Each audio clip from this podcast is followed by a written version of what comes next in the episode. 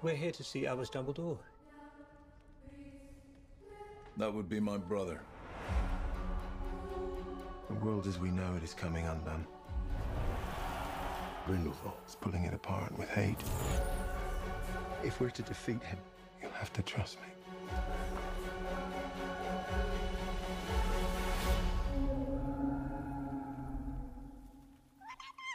Bonjour et bienvenue sur un nouvel épisode de Au premier rang. Euh, épisode un peu particulier par rapport aux deux autres parce que malheureusement cette fois-ci c'est un épisode sans Max, euh, mon acolyte euh, de toujours, mon acolyte éternel.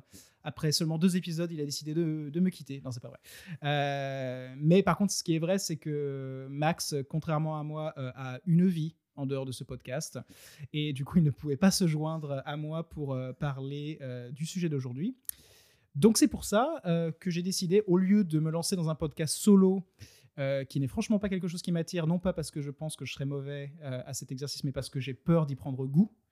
Et donc c'est pour ça que j'ai décidé d'inviter non pas une, mais deux personnes pour remplacer Max. Parce que c'est au moins ça qu'il faut pour remplacer Max. hein. Et c'est- il faut au moins deux personnes pour remplacer Max. Je dis ça parce que je veux pas qu'il ait l'impression que je le remplace et qu'il veut, qu'il- qu'il veut plus venir pour les épisodes d'après.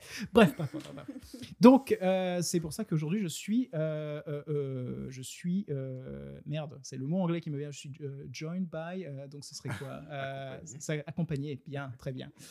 Euh, je suis accompagné par euh, deux personnes que je connais de longue date. Je vais les laisser se présenter une par une. Euh, vous êtes? Salut, je m'appelle Anna. très bien, très, très concis, très très bien. Euh, vous êtes? Bonjour, je m'appelle Pascal. très bien, parfait, très bien. Bah alors parlons du sujet du jour. Pas de plus- pas besoin de plus de présentation. Vous êtes des voix, vous êtes des, vous êtes des voix et des noms, c'est tout, c'est tout ce qu'il nous faut. Euh, oui, donc bah, Anna, Pascal, donc euh, deux, deux, deux, deux personnes que j'ai invitées, que j'ai croisées dans la rue. Non, non. Euh, c'est deux personnes que je connais depuis très longtemps. Euh, Pascal, ça fait plus de dix ans qu'on se connaît. Euh, et on ne va pas citer nos âges et on va pas dire putain, qu'est-ce qu'on est vieux et tout. On, on- on va se taire. et, euh, et, et, et Anna, on se connaît depuis. deux- ça, fait, ça fait neuf ans qu'on se connaît. Ouais, Ouais. c'est ça. Donc, ah, putain, mais en fait, je vous connais quasiment Bah ouais. autant l'un que l'autre. Tu dois On connaître se connaît- depuis plus longtemps. Non, depuis beaucoup plus de 14 ans. C'est la. Oh, Ouais. C'est c'est la, c'est la, On a dit l'âge, c'est la, c'est la, c'est la fin de ce sujet. Euh, donc euh, voilà, donc on se connaît depuis longtemps euh, et, euh, et ce sont des gens que, que, j'apprécie, dont j'apprécie l'opinion. Anna, Anna est dans la vie. Est-ce que tu as envie de, de, de nous expliquer ce que tu fais dans la vie ou tu veux garder ça pour toi? Oui, je suis prof de yoga. Du coup, rien à voir avec le cinéma pour le coup. Très bien. Mais un peu à voir avec la magie. Tout à fait. je suis prof de yoga et je suis Potterhead depuis quasiment Très bien. C'est vrai. Mais pourquoi, pourquoi, pourquoi ramener ça, ce sujet sur la table? Parce que l'on ne sait toujours pas de quoi on va Ah, parler aujourd'hui. euh, Gros spoil. Non, les gens ont vu le titre euh, de toute façon, non? Non, les gens y vont euh, les yeux fermés. euh, J'ai décidé que ce serait un, un, podca- un épisode euh, surprise. Ce sera ça le titre, surprise. Euh, donc les gens pensent qu'ils vont écouter Max parler de quelque chose, mais en fait non, il n'y a pas Max et ils ne savent pas de quoi on parle. Désolé, c'est que nous. Voilà. Euh, Voilà. Donc euh, Anna est professeure de yoga depuis combien de temps? Euh, depuis 7 ans. D'accord. Et t'aimes ça? J'aime ça, oui, oui, bah oui.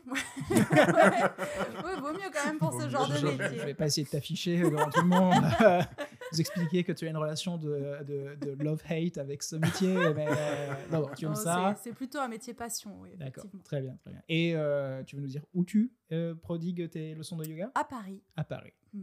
À Paris, tout à fait. très bien. Et euh, parallèlement, est-ce que tu as autre chose que tu veux, euh, dont tu as envie de parler? Pas encore. Pas encore, très bien. Après, après, Mystère. après, après quelques verres de, de, de, de butterbeer, peut-être que... euh, Voilà, exactement. Deuxième indice. C'est ça.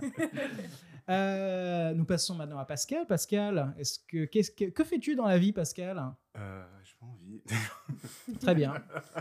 Et voilà, bon, ça c'est euh, qu'est-ce que je fais dans la vie? Bah, Je fais plein de choses. Je suis bah, comédien et chanteur, euh, principalement, mais j'écris aussi. Je suis scénariste et critique à mes heures perdues.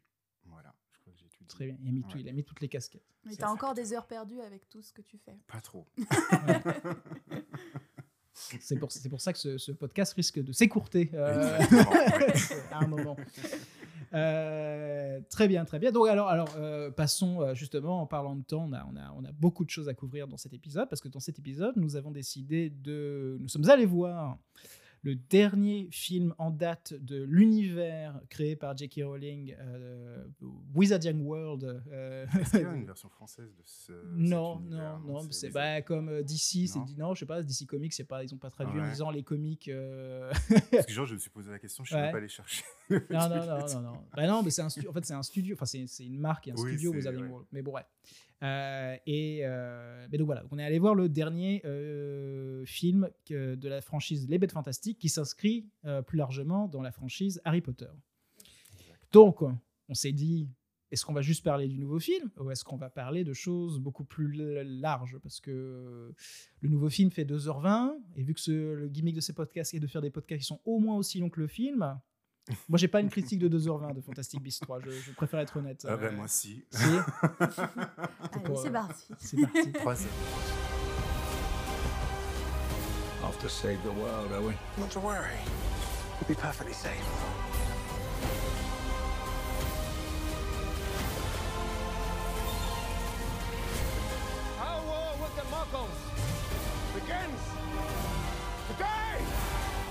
Euh, donc voilà, j'ai proposé à, à mes deux convives de, de- de discuter de Harry Potter de manière beaucoup plus générale. Euh, notamment parce que euh, ce sont probablement les deux plus gros fans d'Harry Potter que je connaisse dans, mon, dans mes cercles d'amis proches. Ouais, carrément, je Ouais. prends après, je connais pas beaucoup de monde, donc euh, soyez pas flattés. Je n'ai pas d'amis en fait. non, non, en fait, en fait, en fait, c'est voilà. En fait, je- vraiment, j'ai trois personnes dans mon dans, dans, dans ma contact list. Et, et vous êtes les deux seuls qui aiment en a Putain, un, c'est deux ma sur mère. trois. Courage. Euh, Ça a dû être dur. Euh, donc, donc, je vous ai invité euh, parce que, donc, on, bon, comme on a déjà établi, on se connaît depuis longtemps, donc on a eu l'occasion de parler d'Harry Potter avant et euh, de manière plus ou moins constructive. Est-ce qu'on parle Et- de ça ou pas?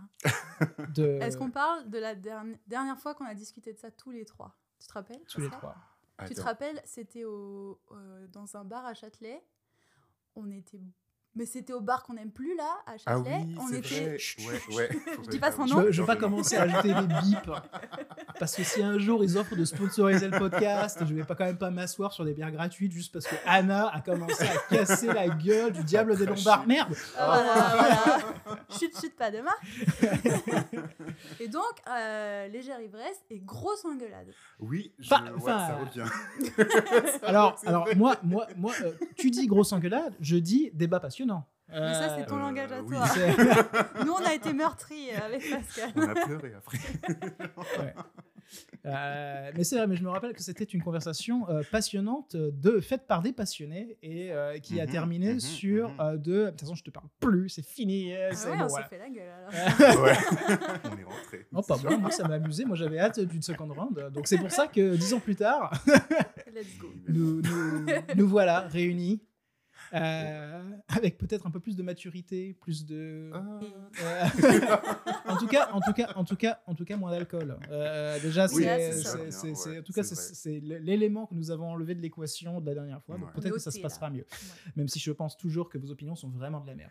Euh. Ok, bon, bah, au revoir. Enfin, non, ouais, pour revenir plus sérieusement, voilà. En tout cas, il y a quelque chose. Je, je sais que vous êtes des, des- des passionnés de cet univers-là, et moi, ça m'intéresse toujours de parler non seulement à des gens bah, qui regardent des films, qui regardent, euh, de la- qui, qui lisent euh, des, bouquins, enfin, en tout cas, qui s'intéressent à de la, à, à ces, arts narratifs, comme je les appelle, dramaturgiques. Et euh, mais aussi, ça m'intéresse de voir comment vous conciliez aussi, bah, justement, en fait, votre regard euh, de votre appréciation de l'univers en soi, mais aussi euh, comment votre regard sur cet univers ou sur ces franchises, sur ces bouquins, sur ces livres et compagnie a pu évoluer au fil du temps, au fil de vos lectures successives, au, au fil de vos revisionnages des films, au fil de, des prises de position plus ou moins controversées de l'auteur de- des bouquins. connaît pas, je voilà.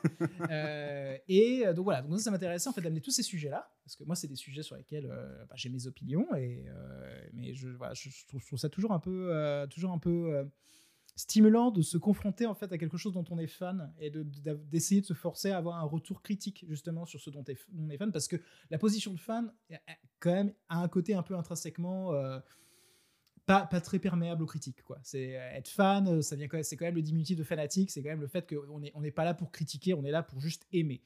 Et donc j'aime bien, j'aime bien confronter quand même nos, nos- esprits de fans à notre esprit beaucoup plus critique et voir euh, si on peut en sortir quelque chose d'intéressant sans, sans en perdre justement notre, notre fanitude Et sans s'engueuler. et sans s'engueuler. N'aie pas peur, ça va bien se passer. hein, euh, Sinon, il est encore temps de partir, Anna. C'est... Bon, je suis ça prête. va être 2h20 de douleur. hein, c'est- un bel épisode. Exactement. On va kiffer. Euh, donc, euh, donc, alors, le, le- donc le plan, encore comme, comme, comme ce que j'ai dit au début, ça va être de parler de Harry Potter de manière générale, mais on va aussi faire une critique du nouveau film. Euh, maintenant, la question que je vous propose, c'est par quoi vous voulez commencer? Est-ce que vous voulez commencer par parler du dernier film, ou est-ce qu'on commence par, le, en gros, par parler bah, de Harry Potter en tant que bouquin, et puis on va remonter, on va dire remonter le temps euh, ou, enfin, vous voyez ce que je veux dire Est-ce qu'on est termine par le- la critique de Fantastic Beasts 3 ou est-ce qu'on commence par ça et ensuite on parle plus généralement de Harry Potter? Moi, en fait, les deux me vont, mais c'est vrai que je. J'ai peur qu'en commençant par Fantastic Beasts 3, on va commencer à entrer dans des trucs qui vont nous amener, de toute Ouais. façon, sur ce dont on parlera avec Harry Potter, donc autant commencer par ça. Mais on peut commencer par ça. Comme ça, les gens ils restent jusqu'à la fin. C'est vrai. Pour connaître notre avis inestimable. C'est vrai. Exactement. C'est comme ça, ils ne se barrent pas au bout de 20 minutes. Ah, et puis, c'est bon, cinéma, on a eu, euh, on a eu, euh, on est scouré. Ah, on peut commencer, on peut commencer vite fait par ça quand même, qui est assez amusant, c'est que euh, moi quand je vous ai proposé le podcast, le lendemain je lisais un article qui disait que euh, Warner euh, euh, mettait en gros, en mettait en pause la franchise Fantastic Beasts pour voir euh, les, les, les, les résultats du box-office du dernier, du dernier opus, et qu'en fait, selon les résultats, c'est ça qui déterminera l'avenir de la franchise Ouais. Harry Potter au, au cinéma. Et euh, donc, le lendemain où je vous ai proposé ça, il y avait des articles qui sortaient en disant que c'était le plus mauvais démarrage d'un film de la franchise Harry Potter depuis la sortie d'Harry Potter. Euh, donc, c'est une catastrophe. Moi, je suis allé voir le film hier. Euh, Il y avait quasiment personne dans la salle. Donc, j'ai même pas eu l'ambiance fan. Bon, après, ça fait quand même deux semaines que le film est sorti. Donc, bon. Mais quand même. Même pas celui, je crois que c'était pas le deuxième plus gros écart entre la première et deuxième semaine aux États-Unis, quelque chose comme ça. Alors, c'est. C'est pas le c'est pas le pire euh, drop Ouais. d'une semaine à l'autre euh, parce qu'il y en a parce que je crois que c'est Harry Potter euh, euh, les reliques de la mort partie Oui, 2 qui a eu oui. le plus gros drop Ouais, mais mais, mais, mais, mais non, mais ce qu'il faut comprendre, c'est que le drop, c'est on parle d'un. Alors, ça, c'est mon ça, c'est mes expériences professionnelles qui peuvent expliquer ça. Mais en gros, le drop, c'est quand tu parles en pourcentage. Tu compares les entrées de la première semaine aux, aux entrées de la deuxième semaine. Si ton film fait 20 millions d'entrées la première semaine euh, et, et- Effectivement. et qu'il en fait plus que euh, euh, 10 millions, t'as drop de 50%. 50%, oui, c'est vrai. Si ton film il fait 100 000 entrées la première semaine et il en fait 90 000 la deuxième semaine, bah, euh, ça, ça fait euh, drop de 10%. Sauf qu'on est bien d'accord que le, le film qui a le plus gros succès, c'est quand même celui qui commence Ouais. à 20 millions et qui fait. Tu veux dire, donc faut pas prendre le Les drop comme. euh, voilà. Bah, c'est pas que le chiffre monte, c'est que, c'est que le drop en lui-même ne, ne veut rien dire si tu le ramènes pas en fait à, Mhm. à la quantité, euh, à la Ouais. quantité matérielle en fait de- des, des entrées du film. Donc euh, c'est pas le pire drop d'un Harry Potter d'une semaine à l'autre, mais vu qu'il a déjà mal démarré, le fait que ça soit l'un des pires drops, euh, ça veut dire que euh, ouais, le film se casse euh, royalement la gueule. Donc on peut commencer là-dessus, sans, sans dire, on a donc on n'a pas parlé de ce qu'on pense du film, mais Ouais. c'est vrai que déjà il y a le côté où potentiellement on vient de voir le dernier film Fantastic Beasts. Ouais. Ouin, on est. Elle est méchante, euh, vilaine. Euh, donc ok, donc on a dit qu'on commençait avec euh, Harry Potter. en Harry. Potter en général. Très bien. Alors Harry Potter en général, euh, je, bon, je vais pas faire un historique euh, date après date, mais bon, on va remettre contextualité. À la base, c'est euh, ah ouais, ah ouais? Non, Tu veux non, non, non, non, Pascal, s'il te plaît. 2h20. Pa- 2h20. Pa- Pascal, c'est- non, non. Non, ce que j'allais dire, je vais, j'allais dire, je vais pas faire la présentation, mais Pascal, si tu, si te sens chaud, vas-y, présente, Ah. présente Harry Potter. euh, Oh, De quoi non. ça parle, Harry Potter Non, je, je, je garde, je Non, la main. fais, c'est ton podcast. C'est ça, exactement. Alors, podcast. Alors, euh, Harry Potter, c'est une, série de romans euh, fantastiques, à la base pour enfants. Et je, je- on reviendra là-dessus plus tard sur, sur justement comment cette franchise a potentiellement évolué. Mais à la base pour, pour enfants, qui est, une- qui est d'une romancière britannique qui s'appelle J.K. Rowling. Alors, je me rappelle plus de la date, j'ai pas noté, donc euh, très bonne préparation de ma part. Euh, je me rappelle plus de la date de parution du premier bouquin. Je crois que c'était dans les années 90, fin des années Hmm, 90. Ouais, c'était 98. Sa- sa- sachant que nous en France, on l'a pas eu au même moment qu'en En fait, c'est Angleterre. ça. ouais, on l'a eu à quelques années d'écart. C'est ça qui me perturbe à chaque fois, mais je sais que c'était peut-être un an avant. Ouais. Euh, Bah voilà, en tout cas, c'est dans Oui, les années voilà. 90. euh, 90. il me semble que euh, avant que le premier film sorte, euh, le premier film sort en 2001, il me semble, quelque chose comme ça, Mhm. et- il y a déjà trois ou quatre bouquins qui sont sortis à, ouais, cette époque-là. ouais. Donc, euh, donc oui, donc on est déjà dans les années 90. Donc c'est une franchise qui a commencé dans les années 90, euh, qui raconte très brièvement en fait les aventures euh, de Harry Potter, donc le héros éponyme, pendant ses années de scolarité à l'école de sorciers Poudlard. Et euh, donc non seulement on va le suivre euh, vivre sa vie d'enfant puis d'adolescent euh, avec ses, péripéties, avec ses camarades de classe, en cours et toutes les difficultés d'être au final un écolier puis un adolescent dans un monde bah, collégien et puis lycéen. Magique, hein, mais quand même. Par, et parallèlement, on a une grande histoire euh, de combat contre les forces du mal, euh, représentée par le grand ennemi Voldemort, qui, euh, qui a tué ses parents euh, lorsqu'il était enfant et qui, a, qui, a, qui, qui a été vaincu par Harry bébé. On ne sait pas comment au début de l'histoire. Et bon voilà. Et globalement, c'est ça qui va rythmer un petit peu le contenu de tous les livres, qui va être la colonne vertébrale de tous les livres. Et donc cette franchise a été un succès littéraire d'abord, un grand, un grand phénomène. Moi, je me rappelle que c'était probablement le premier phénomène littéraire dont j'étais conscient euh, Mhm. euh, en tant que en, bah, en tant enfin, pré-ado, enfant. Ouais. Et euh, en plus, il, il nous était destiné. Donc, c'était Ouais, quelque dire, chose. c'est vrai que c'était notre génération, ça. Mm. c'était- on était Oui. public visé pratiquement sur toute la saga, en fait. Ah oui, alors moi- vraiment grandi avec, Ouais. euh, quelque part. Oui, J'ai alors attendu ma lettre euh, quand j'ai eu 11 ans. Pardon J'ai attendu ma lettre le jour de mes 11 ans. C'est vrai Vraiment. Ouais, ouais. J'attends jusqu'à mes 15 ans. Alors, Bah, alors moi, j'ai commencé à lire, j'avais, j'avais, j'ai- je crois que j'ai commencé à lire, j'avais 12 ans, donc je savais que de toute façon, j'étais un moldu, euh, c'était fini. euh, bon, voilà. c'est, euh, mais euh, oui, mais d'accord, on peut commencer par ça. En fait, c'était quoi votre. C'était quoi votre première rencontre avec les livres Harry Potter? C'est, arrivé, vous aviez quel âge? Est-ce que, dès la sortie des bouquins, vous étiez dedans? Euh, euh, je- alors, je sais acquiescer, plus, ne, euh, ne- acquiescer ne marche pas dans un podcast. oui, c'est vrai qu'on ne voit pas. Euh, je sais plus quel âge j'avais, mais je crois que c'était euh, l'année de parution des bouquins en France. Mon, mon papy avait eu vent des, des émeutes d'ados qui faisaient la queue euh, au- en Angleterre pour acheter le, le bouquin et il avait trouvé ça marrant. Du coup, il m'a acheté les bouquins. Et j'ai une forte histoire avec mon papy et Harry Potter parce qu'il m'a toujours euh, acheté les bouquins et emmené voir les films euh, par la suite. Ah, oh, c'est Voilà. mignon. ça. Euh, Donc, ouais. Ouais, Et j'avais, ouais, euh, bah, c'était un peu avant mes 11 ans, donc peut-être 9 ans ou quelque chose comme ça. Je sais, là les dates c'est compliqué, mais voilà, j'étais euh, un, un enfant quand même encore. Et toi, et toi Pascal? Euh, moi, c'était assez spécial parce que bah, déjà, j'ai pas grandi en France. euh, et en fait. euh, Quoi? ouais, je sais. Révélation. Révélation, je ne suis pas, pas grandi en France. J'ai grandi à l'île Maurice et en fait, il faut savoir que, enfin, on peut en parler, je pense pas que ce soit un sujet après. euh, les livres Harry Potter étaient bannis dans pas mal de pays religieux entre guillemets. et vu que l'île Maurice c'est toujours un pays à cause de euh, la magie?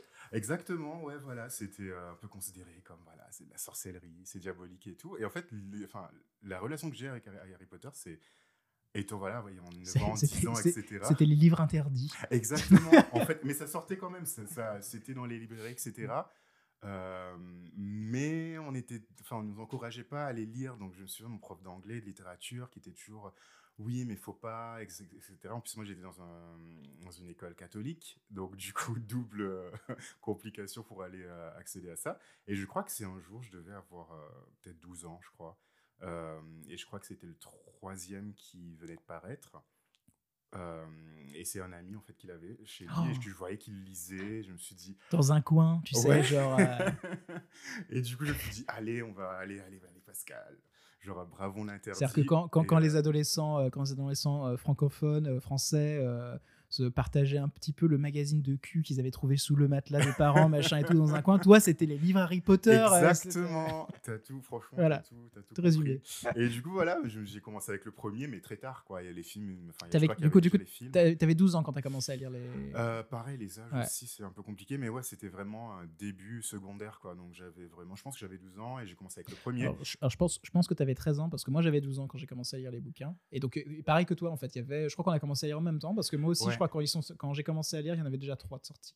C'est ça. Ouais. Parce que je me souviens avoir vu le troisième affiché. Et le, genre et le premier neuf. film était sur le point de sortir ou était quasiment sorti déjà ou quelque chose comme ça. C'était quelque chose comme ça. ouais. Et du coup, j'ai lu le premier. euh, j'ai pas un grand souvenir genre d'avoir vraiment adoré. J'ai bien aimé, c'était pas non plus, je me suis pas précipité pour lire le, le second. Et après, parce qu'il y avait toujours ce tabou autour. Et après, c'est vraiment venu après quand je me suis intéressé au film. euh, que je crois que j'ai commencé à voir les films. J'ai dû voir le troisième en premier. J'ai fait un peu en rétro. euh, C'était comme ça. Après, je suis le deuxième. Le premier, là, j'étais juste un, un fan à mort, quoi. Et j'ai commencé à. Du coup, je suis allé, je suis allé prendre tous les livres et tout. Moi, là, après, j'étais un peu plus. Donc c'est les, les films qui t'ont rendu fan des livres. Ouais, je suis venu Potterhead à partir des films. Parce que je pense que, en fait, vu qu'il y avait vraiment ce côté interdit, j'ai dû le lire et me dire, bon, euh, voilà, je vais pas oser lire un Hmm. deuxième parce que voilà, c'était déjà assez. Et toi, et, to- et toi, Anna, pour répéter, c'était, c'était d'abord les livres et ensuite les films. Ah oui, moi, euh, fan des livres de la première heure. Ouais, ouais, t'es- ouais. ouais. Ouais, ouais. Ouais, moi pour ma part, donc c'est un peu similaire que toi, Pascal. Euh, j'ai découvert, il y avait déjà les livres qui étaient sortis depuis quelques années, et il y en avait trois de sortis. Et le nouveau film était genre sur le point de sortir. Et donc moi, en fait, je suis un petit peu entre les deux. C'est-à-dire que moi, j'ai découvert le livre en même temps que le film, mais littéralement. Et donc je me rappelle, au point où je me rappelle pas en fait ce que j'ai vu en premier. Ce que j'ai lu, en- est-ce que j'ai lu le livre en premier ou est-ce que j'ai vu le film en premier? C'est assez confus dans ma tête. Ah, ça remonte, ça remonte. Mais c'était, euh, c'était simultané. Euh, Ça devait être super intéressant. Du coup. euh, ah oui, oui, ouais, ouais. j'étais limite en train de lire le bouquin pendant le film. Mais donc ouais, donc il y a quelque chose comme moi, le, le- le- le- les Harry Potter en fait, ils ont toujours été indissociés des, des, des films. Il y a eu toujours eu T'as quelque pas eu chose. cette où, période, euh, période de digestion, genre d'avoir bah, lu de le fait, livre, de, de euh, fait si, parce que vu que j'ai commencé en même temps que la sortie du premier film, euh, le, deuxième, le deuxième film est sorti trois ans plus tard. Donc euh, oui, j'ai quand même eu le temps de lire euh, les deux autres bouquins qui étaient déjà sortis. Mhm. Puis il me semble que le quatrième est sorti avant même que le deuxième film soit sorti. Il y a quelque chose comme ça où il y a eu. Elle était le- très très rapide dans la publication des livres, ça je me souviendrai tout le temps. Oui, euh, ça- ça- ce, qui, ce qui explique certaines choses d'ailleurs. C'était euh, un par an quasiment. Quasiment, exactement. Un ouais. par an. C'était genre l'événement de l'année. ça. Ouais, ou un an et demi, quelque chose comme Ouais, ça. c'était ouais, très court, ouais. Non, mais c'était, mais c'est vrai que c'est vrai que ces phénomènes-là, le- les phénomènes des parutions étaient quand même super impressionnants par Ouais. rapport au bouquin. Donc ouais, il y avait une fréquence d'écriture qui était assez folle. Euh, moi, je me rappelle que euh, d'une anecdote, je crois que c'était, alors je me rappelle plus pour quel bouquin, c'était peut-être le cinquième ou le sixième, mais euh, c'était encore au dur. On était encore au début. C'est pas le début d'Internet, parce qu'Internet, bon, déjà, l'invention d'Internet, c'est les années 70, et bon, c'est commencé à devenir un truc un peu euh, grand public, euh, milieu des années 90, et ça, ça s'est diversifié de plus en plus. Voilà. Mais euh, il n'y avait pas encore, en gros, la relation Internet euh, vraiment universelle qu'on qu'on a aujourd'hui, quoi. Et je me rappelle que, euh, genre notamment les forums et tout, on était toujours sur leur MySpace commençait, quoi, tu vois. C'était le Mhm. côté, euh, ouais, on se part sur MSN. euh, je sais pas si vous vous rappelez de ces. euh, moi, j'ai vécu des trucs. euh, moi qui n'avais pas, j'ai eu Internet très tard re- relatif euh, à, la, démocratisation d'Internet. Et moi, je me rappelle de conversations. Je voyais des gens, genre des amis très proches, qui, ne se parlaient pas pendant la journée. Et je leur disais, mais au, au lycée ou au collège, je leur disais, mais pourquoi vous ne parlez pas? Ils me disaient, ouais, parce que sinon, on n'aura rien à se dire sur MSN. Hmm. Euh, voilà. Ouais, moi, Voilà, j'avais toujours un truc à dire sur la. Ah, point-là. Non, il, il rationnait les informations, les, les anecdotes du jour. Quoi. Des fois c'était juste un edge. Bref, donc c'était un peu les débuts un petit peu de ça, de, ce- de cette création de, de, de communautés en ligne et de, et et conversations euh, euh, en ligne. Et je me rappelle d'un événement, je ne me rappelle plus si c'est le cinquième ou le sixième, mais où, vu que les bouquins sortaient d'abord en anglais et ça prenait trois mois de les traduire, il y avait quelqu'un, alors je sais pas si c'était un anglais qui était francophone ou un francophone qui- ou un français qui était anglophone, mais qu'à la sortie du cinquième ou du sixième, le mec, en trois jours après la sortie, avait traduit et publié en ligne l'intégralité du bouquin. Je me souviens de ça. Et je me rappelle, c'était montré aux infos en France.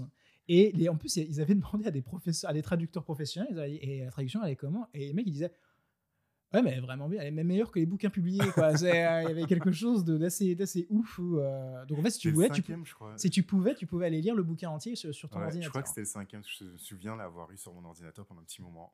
Ah. Euh, l'avoir jamais lu parce qu'au final, euh, à l'époque, sur les grands, les, les- les écrans. et Ouais, puis le cinquième, c'est le plus gros. euh, Ah donc, ouais, euh, ouais, 800 je- pages sur, sur ordinateur, c'est, relou. Mais, euh, Après, il y avait encore ce truc, voilà, avoir un livre en la- à la main et tout. tu te rappelles pas de ça, Anna? Non, moi, euh, je. C'est toi qui avais traduit? Tout à fait. C'était toi, ah voilà. non, moi, vraiment, Harry Potter, ça a été longtemps euh, mon, petit, mon petit truc. euh, À toi. Ouais, Ouais. euh, mes, mes bouquins que je chéris d'ailleurs, que j'ai toujours, j'ai les premières éditions. Enfin, il y en a un qui est tombé dans mon bain d'ailleurs un jour, bref. euh, Moi, moi aussi, moi aussi, je les lisais dans le bain. Voilà. ouais, ouais. euh, donc, euh, ouais, c'était mon petit, mon petit jardin à moi. euh. Ouais, ouais. Donc, euh, c'est vrai que j'en parlais pas énormément. J'avais pas de copains fans d'Harry Potter et tout, c'était mon truc. Et donc, en fait, est-ce que, euh, je fais une petite parenthèse là-dessus, mais du coup, est-ce que pour être Potterhead, est-ce que c'est, est-ce qu'on est Potterhead quand on le fait tout, quand on est, quand on est genre, quand c'est notre petit truc à nous tout seul? Est-ce que, est-ce que Potterhead, ça décrit justement la, l'amour euh, partagé de la franchise? Une vraie question, hein. C'est. euh, Est-ce que, parce que toi, tu as dû. bah, du coup, si ça a été ton jardin secret, Anna, euh, quand tu étais, quand tu étais enfant et ado, euh, et au bout d'un moment, bah, surtout grâce aux films qui ont été des gros succès, euh, tu as vu la, enfin, c'est- cette franchise devenir mainstream. Donc, tu as dû commencer à voir des gens tu ne voyais pas parler d'Harry Potter en parler. Oui, Donc, c'est vrai. est-ce que, est-ce que, est-ce que, tu, est-ce que tu as senti que ta relation à Harry Potter changeait de manière positive ou négative, mais est-ce que tu as senti qu'elle changeait par rapport, en fait, justement, où ça devenait d'un truc de, de plus en plus populaire? Bah du coup, je me pose la question de si je suis une Potterhead ou pas, parce que quand ça a commencé à arriver, moi, ça me saoulait. T'es une, une, puriste. hein. Ah ouais, non, mais vraiment. Les premières de la classe insupportables, genre, non mais de toute façon, euh, c'est pas des vrais, euh, ils connaissent pas, C'est pas des vrais. début, Ouais. euh, Ils, avaient rien lu avant les, avant les films, ça compte pas. Voilà. Ah oui, pour moi, alors c'était vraiment très scindé dans ma tête. En fait, tu nous détestes, Pascal et moi. Ceux, ceux qui n'ont pas lu les livres et qui n'aiment que les films, je Ah. les méprise encore maintenant. Alors que, voilà, j'ai quand même une vie d'adulte. Et euh, euh, bien sûr, on, on- on les salue, évidemment, parce qu'ils nous Oui, écoutent. Euh, Mais c'est du mépris, c'est du mépris, euh, c'est c'est un mépris respectueux, c'est un mépris républicain. Euh, c'est- on dévie, euh, Nico. Euh, moi, je pense que. Parce que moi aussi, moi, j'ai du coup l'effet inverse, parce que dans mon groupe d'amis, il y avait beaucoup de, de- de fans de Harry Potter, donc j'en parlais tout le temps. Euh, Donc toi, ça a jamais été ton truc à toi, quoi. C'est genre ton bah, truc peut-être perso. Vraiment, le début, quand il y avait tout ce côté un peu tabou, où j'étais le seul à lire, donc j'en parlais pas forcément autour de moi, parce que j'avais un peu peur euh, des professeurs et tout ça. Euh, donc il y a eu cette période-là où c'était un peu à moi, mais après, dès Hmm. que, enfin, on a commencé à en parler, je sais que mon groupe d'amis, en tout cas, ils lisaient tous euh, Harry Potter. En fait, on se les passait, il y avait toujours quelqu'un qui l'achetait en premier. Et après, on le faisait circuler en fait euh, en une semaine, quoi. Chacun Ah, c'est euh, c'est comme ça qu'on a eu les livres. Après, on l'a acheté nos propres C'est copies, vraiment, mais, euh, c'est vraiment le black market euh, des livres pour enfants. C'est c'est- c'est fou, quoi. Parce que bien. ouais, on, a, ben, on, voilà, on, s'est- on se disait voilà, il fallait attendre parce que les copies partaient tellement vite que voilà, Mais si c'est quelqu'un pas- pouvait avoir le premier, donc du coup on se le passait, après on achetait nos C'est quand même, comme c'est ça, quand même quoi. une belle démonstration quand même en fait que euh, l'interdit crée l'intérêt quand même. hein. C'est Ouais. euh, Ah oui. c'est qu'il y a quelque chose de euh, tous les réacs qui arrêtent pas d'interdire des trucs en disant ah nos enfants faut les protéger des trucs là, faudrait qu'ils se rendent compte que enfin si vous voulez vraiment lutter contre ça, arrêtez de les interdire. hein. Ouais, y a- ça. il y a- Tout le monde s'en fout. ça va, voilà, c'est- Euh, ouais. Bah, du coup, je vais faire juste une petite transition sur, les, sur, sur, sur, cette, sur, sur ce qu'on vient d'aborder, mais c'est euh, question un peu, un peu simpliste et un peu bête, mais avec réponse, je suis sûr, passionnante.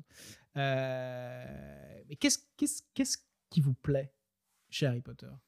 Euh, alors on est toujours sur les bouquins, on n'a pas encore commencé à parler des films, mais pour là, là, c'est plus de manière plus générale. Qu'est-ce qui vous plaît dans l'univers d'Harry Potter? Enfin, est-ce que ce sont les histoires? Est-ce que ce sont, est-ce que c'est l'univers? Est-ce que ce sont les personnages? Euh, Enfin, peu importe la réponse que ou d'au- ou d'autres réponses que vous voulez apporter. Anna? Euh, tout Alors, alors oui, développe. merci, mais je vais demander plus. Je pense que ce qui m'a plu quand j'étais petite et que j'ai découvert, c'était la magie. Euh, le fait de m'identifier à mort, euh, évidemment, euh, à Harry. Pas parce que euh, je vis chez mon oncle et ma tante qui me maltraitent, mais parce que c'est un, enfant et voilà, je traversais un petit peu les mêmes choses. Lui, il était plus âgé que moi, mais c'était un peu le même truc. L'histoire, l'histoire que je trouve encore passionnante maintenant, et, mais bon, on en reparlera plus tard. Mais voilà, l'histoire, euh, l'histoire qui est, qui est chouette. euh, je pense que c'est un truc qui, qui t'emporte en fait, qui, qui t'embarque. euh, Tout est prêt en fait. T'as, t'as presque plus rien à imaginer de toi-même. On te propose le truc et et c'est là. Et comme je te dis, c'était mon jardin, donc c'était vraiment mon. C'était, un peu, si, si je devais reformuler, c'est genre la, la complexité de l'univers te donnait l'impression, te, te donnait l'impression vraiment que cet univers était vivant et existait. existait, quoi. ouais, tout à fait. Et Ouais. d'ailleurs, euh, ce que tu as dit tout à l'heure, ça me fait penser que comme moi j'ai découvert les livres euh, sans les films, sans rien, Mhm. je me rappelle que quand je lisais euh, par exemple Ron Weasley, pour moi c'était Ron Wesley, tu vois. Je Et je je me vois, rappelle vois. très bien de sa tête, dans ma tête à moi, de, de leur visage que j'avais imaginé. Ah, tu te rappelles Ah oui, parce que ça, c'est, vrai que c'est toujours un peu délicat, ça, de. Que. que, que, que- Je c'est, toujours délicat quand il y a des adaptations filmiques parce qu'on a, tous quand même tendance à fondamentalement calquer ce qu'on va voir à l'écran sur, même sur les souvenirs qu'on a de. Et c'est vrai que moi, j'arrive pas à dissocier. euh, Euh, mais par exemple, euh, bon, pour Harry Potter, c'est pas un bon exemple pour moi parce que comme j'ai dit, j'ai découvert à peu près au même moment, donc c'est évident que les visages des acteurs seraient les visages que j'ai en tête quand je lis les bouquins. Mais par exemple, si je devais comparer au, au Seigneur des Anneaux, qui est une franchise que moi j'ai lue avant d'avoir vu les films, c'est vrai que je n'arrive plus à me rappeler de ce- comment j'imaginais les personnages sans voir les visages des acteurs. C'est, euh, c'est, c'est, le, en fait, les films ont fait une OPA sur mon imaginaire euh, après coup, quoi, a posteriori. Euh, bah, Pascal, vas-y. Pardon, tu avais terminé, Anna? Tout à fait, Oui, merci. Bah, moi, c'est enfin un peu les mêmes raisons. Je pense que. euh, Ah non, alors, il va falloir fans d'autres, euh, va falloir pas être d'accord au bout d'un moment. hein, euh, On va s'engueuler, Bah, après, je pense que sur- enfin, d'un point de vue général, en côté Potterhead, entre guillemets, si on peut se dire qu'on est ça, on a un peu le même, la même base de pourquoi est-ce qu'on aime ce- cet univers. Mais après, voilà, il y a aussi le fait que bah, moi aussi, la magie, la sorcellerie, c'est quelque chose qui m'a toujours passionné depuis que je suis gamin. Donc, euh, il y avait voilà, juste un univers qui était créé avec plein de détails. En fait, c'est ça aussi les détails. Quoi. Tout était tellement détaillé jusqu'au enfin, le personnage le plus euh, insignifiant. On savait qui il était. Il y avait vraiment tout. Il y avait un fonctionnement, que ce soit d'un point de vue. Après, on en parlera plus tard, mais tout ce qui est politique, sociétal, etc., il existait quelque chose. Et en fait, se plonger dedans, c'était vraiment comme si, euh, comme on disait, un warm blanket. C'est genre vraiment en hiver, je sentais que j'étais un peu, voilà, c'était mon petit, mon petit jardin à moi, comme mon petit moment à moi. Et en fait, il y avait ça, et ça rassurait quelque part d'avoir ces personnages avec, avec moi. Et je pense aussi qu'ils restent un peu là. C'est voilà, des gens qui, avec qui on a grandi, quoi, et qui sont là, et qui, qui sont tellement détaillés et définis que oui, au final, euh, enfin, pour moi, euh, c'est des amis. Enfin, pour moi, par exemple, je me suis toujours, euh, voilà, enfin, ouh. Ah, Kyo, pardon. Ça y est, la première ref est lâchée. Ouais, je me calme. Euh, oui, enfin, il y, a vraiment le, le- Pour moi, voilà, par exemple, un personnage comme Hermione, etc., ou qui, je sais pas pourquoi, j'ai toujours été très très fan de ce personnage dès le départ. Euh, Il y a, enfin, il y a une proximité, euh, pas parce que je la ressemble ou qu'on a des caractères, caractères similaires, pas du tout. Mais en fait, le côté où je sens que c'était ma pote, quoi, à l'époque, quand j'étais plus jeune. Et euh, il y avait ce lien qu'il y avait, euh, qui s'est jamais vraiment défaite avec le temps. Et voilà, et c'est, je trouve que pour ces raisons-là, en fait, j'ai très vite accroché, que ce soit avec le, premier bou- bouquin que j'ai lu, le premier tome de Harry Potter, ou le premier film que j'ai vu. Voilà, tout ça combiné fait que euh, voilà, j'ai eu ce, ce petit truc qui m'a dit Ah, ok, ça j'aime bien. En fait, ça, je pense que c'est un truc avec qui ben, je vais grandir et que je vais garder. euh, voilà. Ah bon, c'est intéressant, mais je, je, je suis pas en désaccord. euh, Enfin, je, je, je m'a- je- je m'associe avec beaucoup de ce que vous avez dit.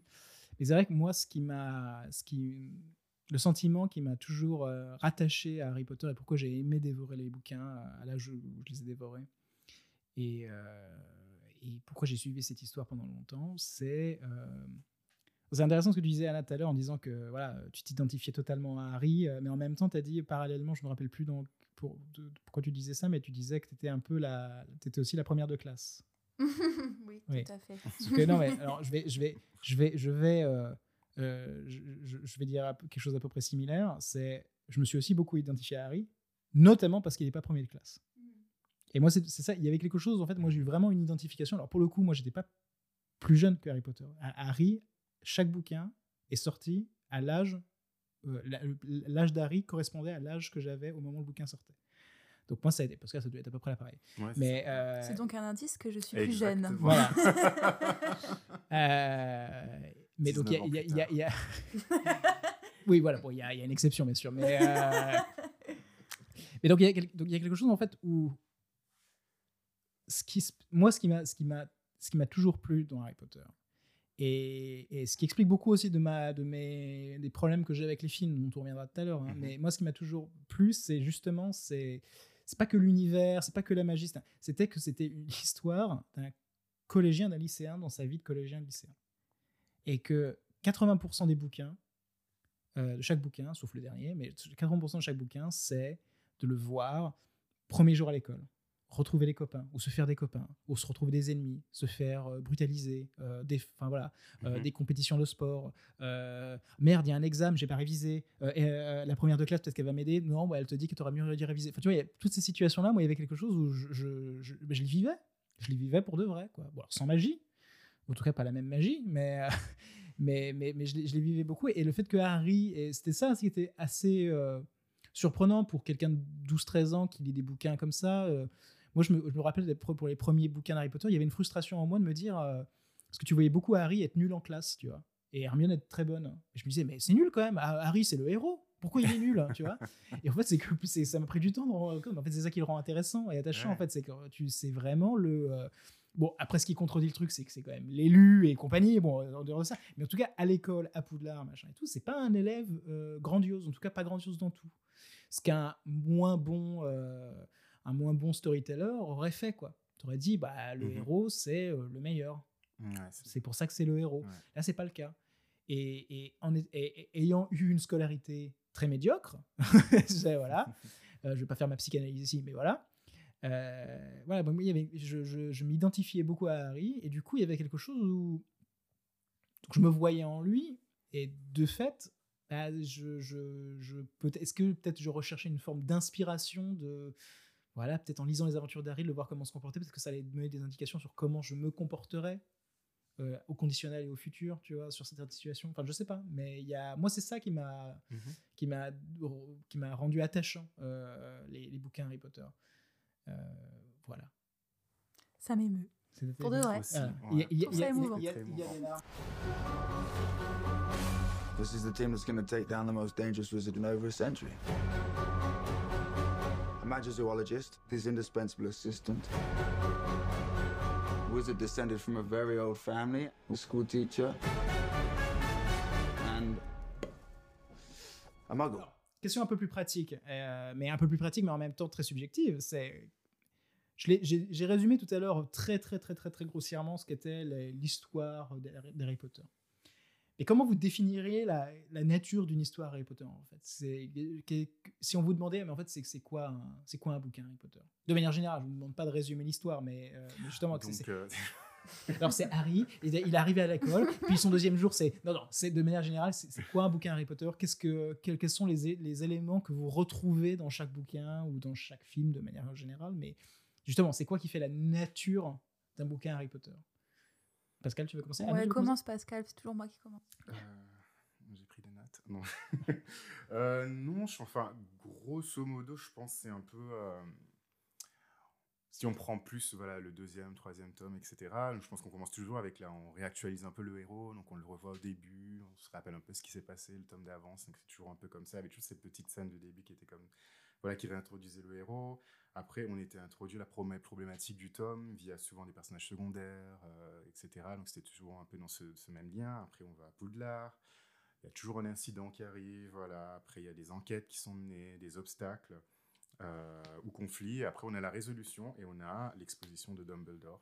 dans tous les- et le petit tease de fin et tout ça parsemé bien sûr comme tu as dit euh, tout à l'heure de voilà de petits éléments voilà de l'école euh, de la vie de l'école bon avec le temps euh, des, des amourettes etc Mm. ou euh, voilà les problèmes on va dire entre guillemets d'adultes mais au début voilà c'était voilà on va faire du quidditch on va apprendre à on va apprendre la magie on va faire des, des sorts etc donc en gros pour moi je le vivais je voyais un peu comme ça dans cette on s'est très très enfin vulgarisé ça se dit. Oui, c'est Ouais, très c'est ça. vulgaire. Euh, C'est très vulgaire, c'est très, très bien, vulgaire quoi.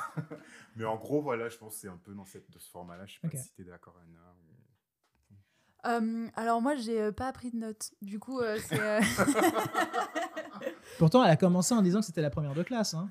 Je, Euh, plus dire, maintenant, hein, j'ai grandi. Non, mais du coup, je vais rester dans la spontanéité. Je suis tout à fait d'accord, c'était hyper bien analysé. Mais quand Nico a posé la question, moi, le premier truc que je me suis dit, c'est euh, le premier jour de l'école. Alors, pour Mhm. moi, une histoire Harry Potter, il y a le premier jour à l'école. Et toujours, ça se passe mal. Et en fait, ça fait écho avec ma vie. tu toujours le premier jour à l'école, c'était un peu la merde pour tous les enfants en vrai, c'est Ouais, un peu c'est- stressant. Et donc, euh, et donc voilà, le premier jour à l'école, hyper important. Euh, les embrouilles avec euh, les autres, quoi, les, copains et les copines de classe. Et, et toujours des nouvelles choses à apprendre.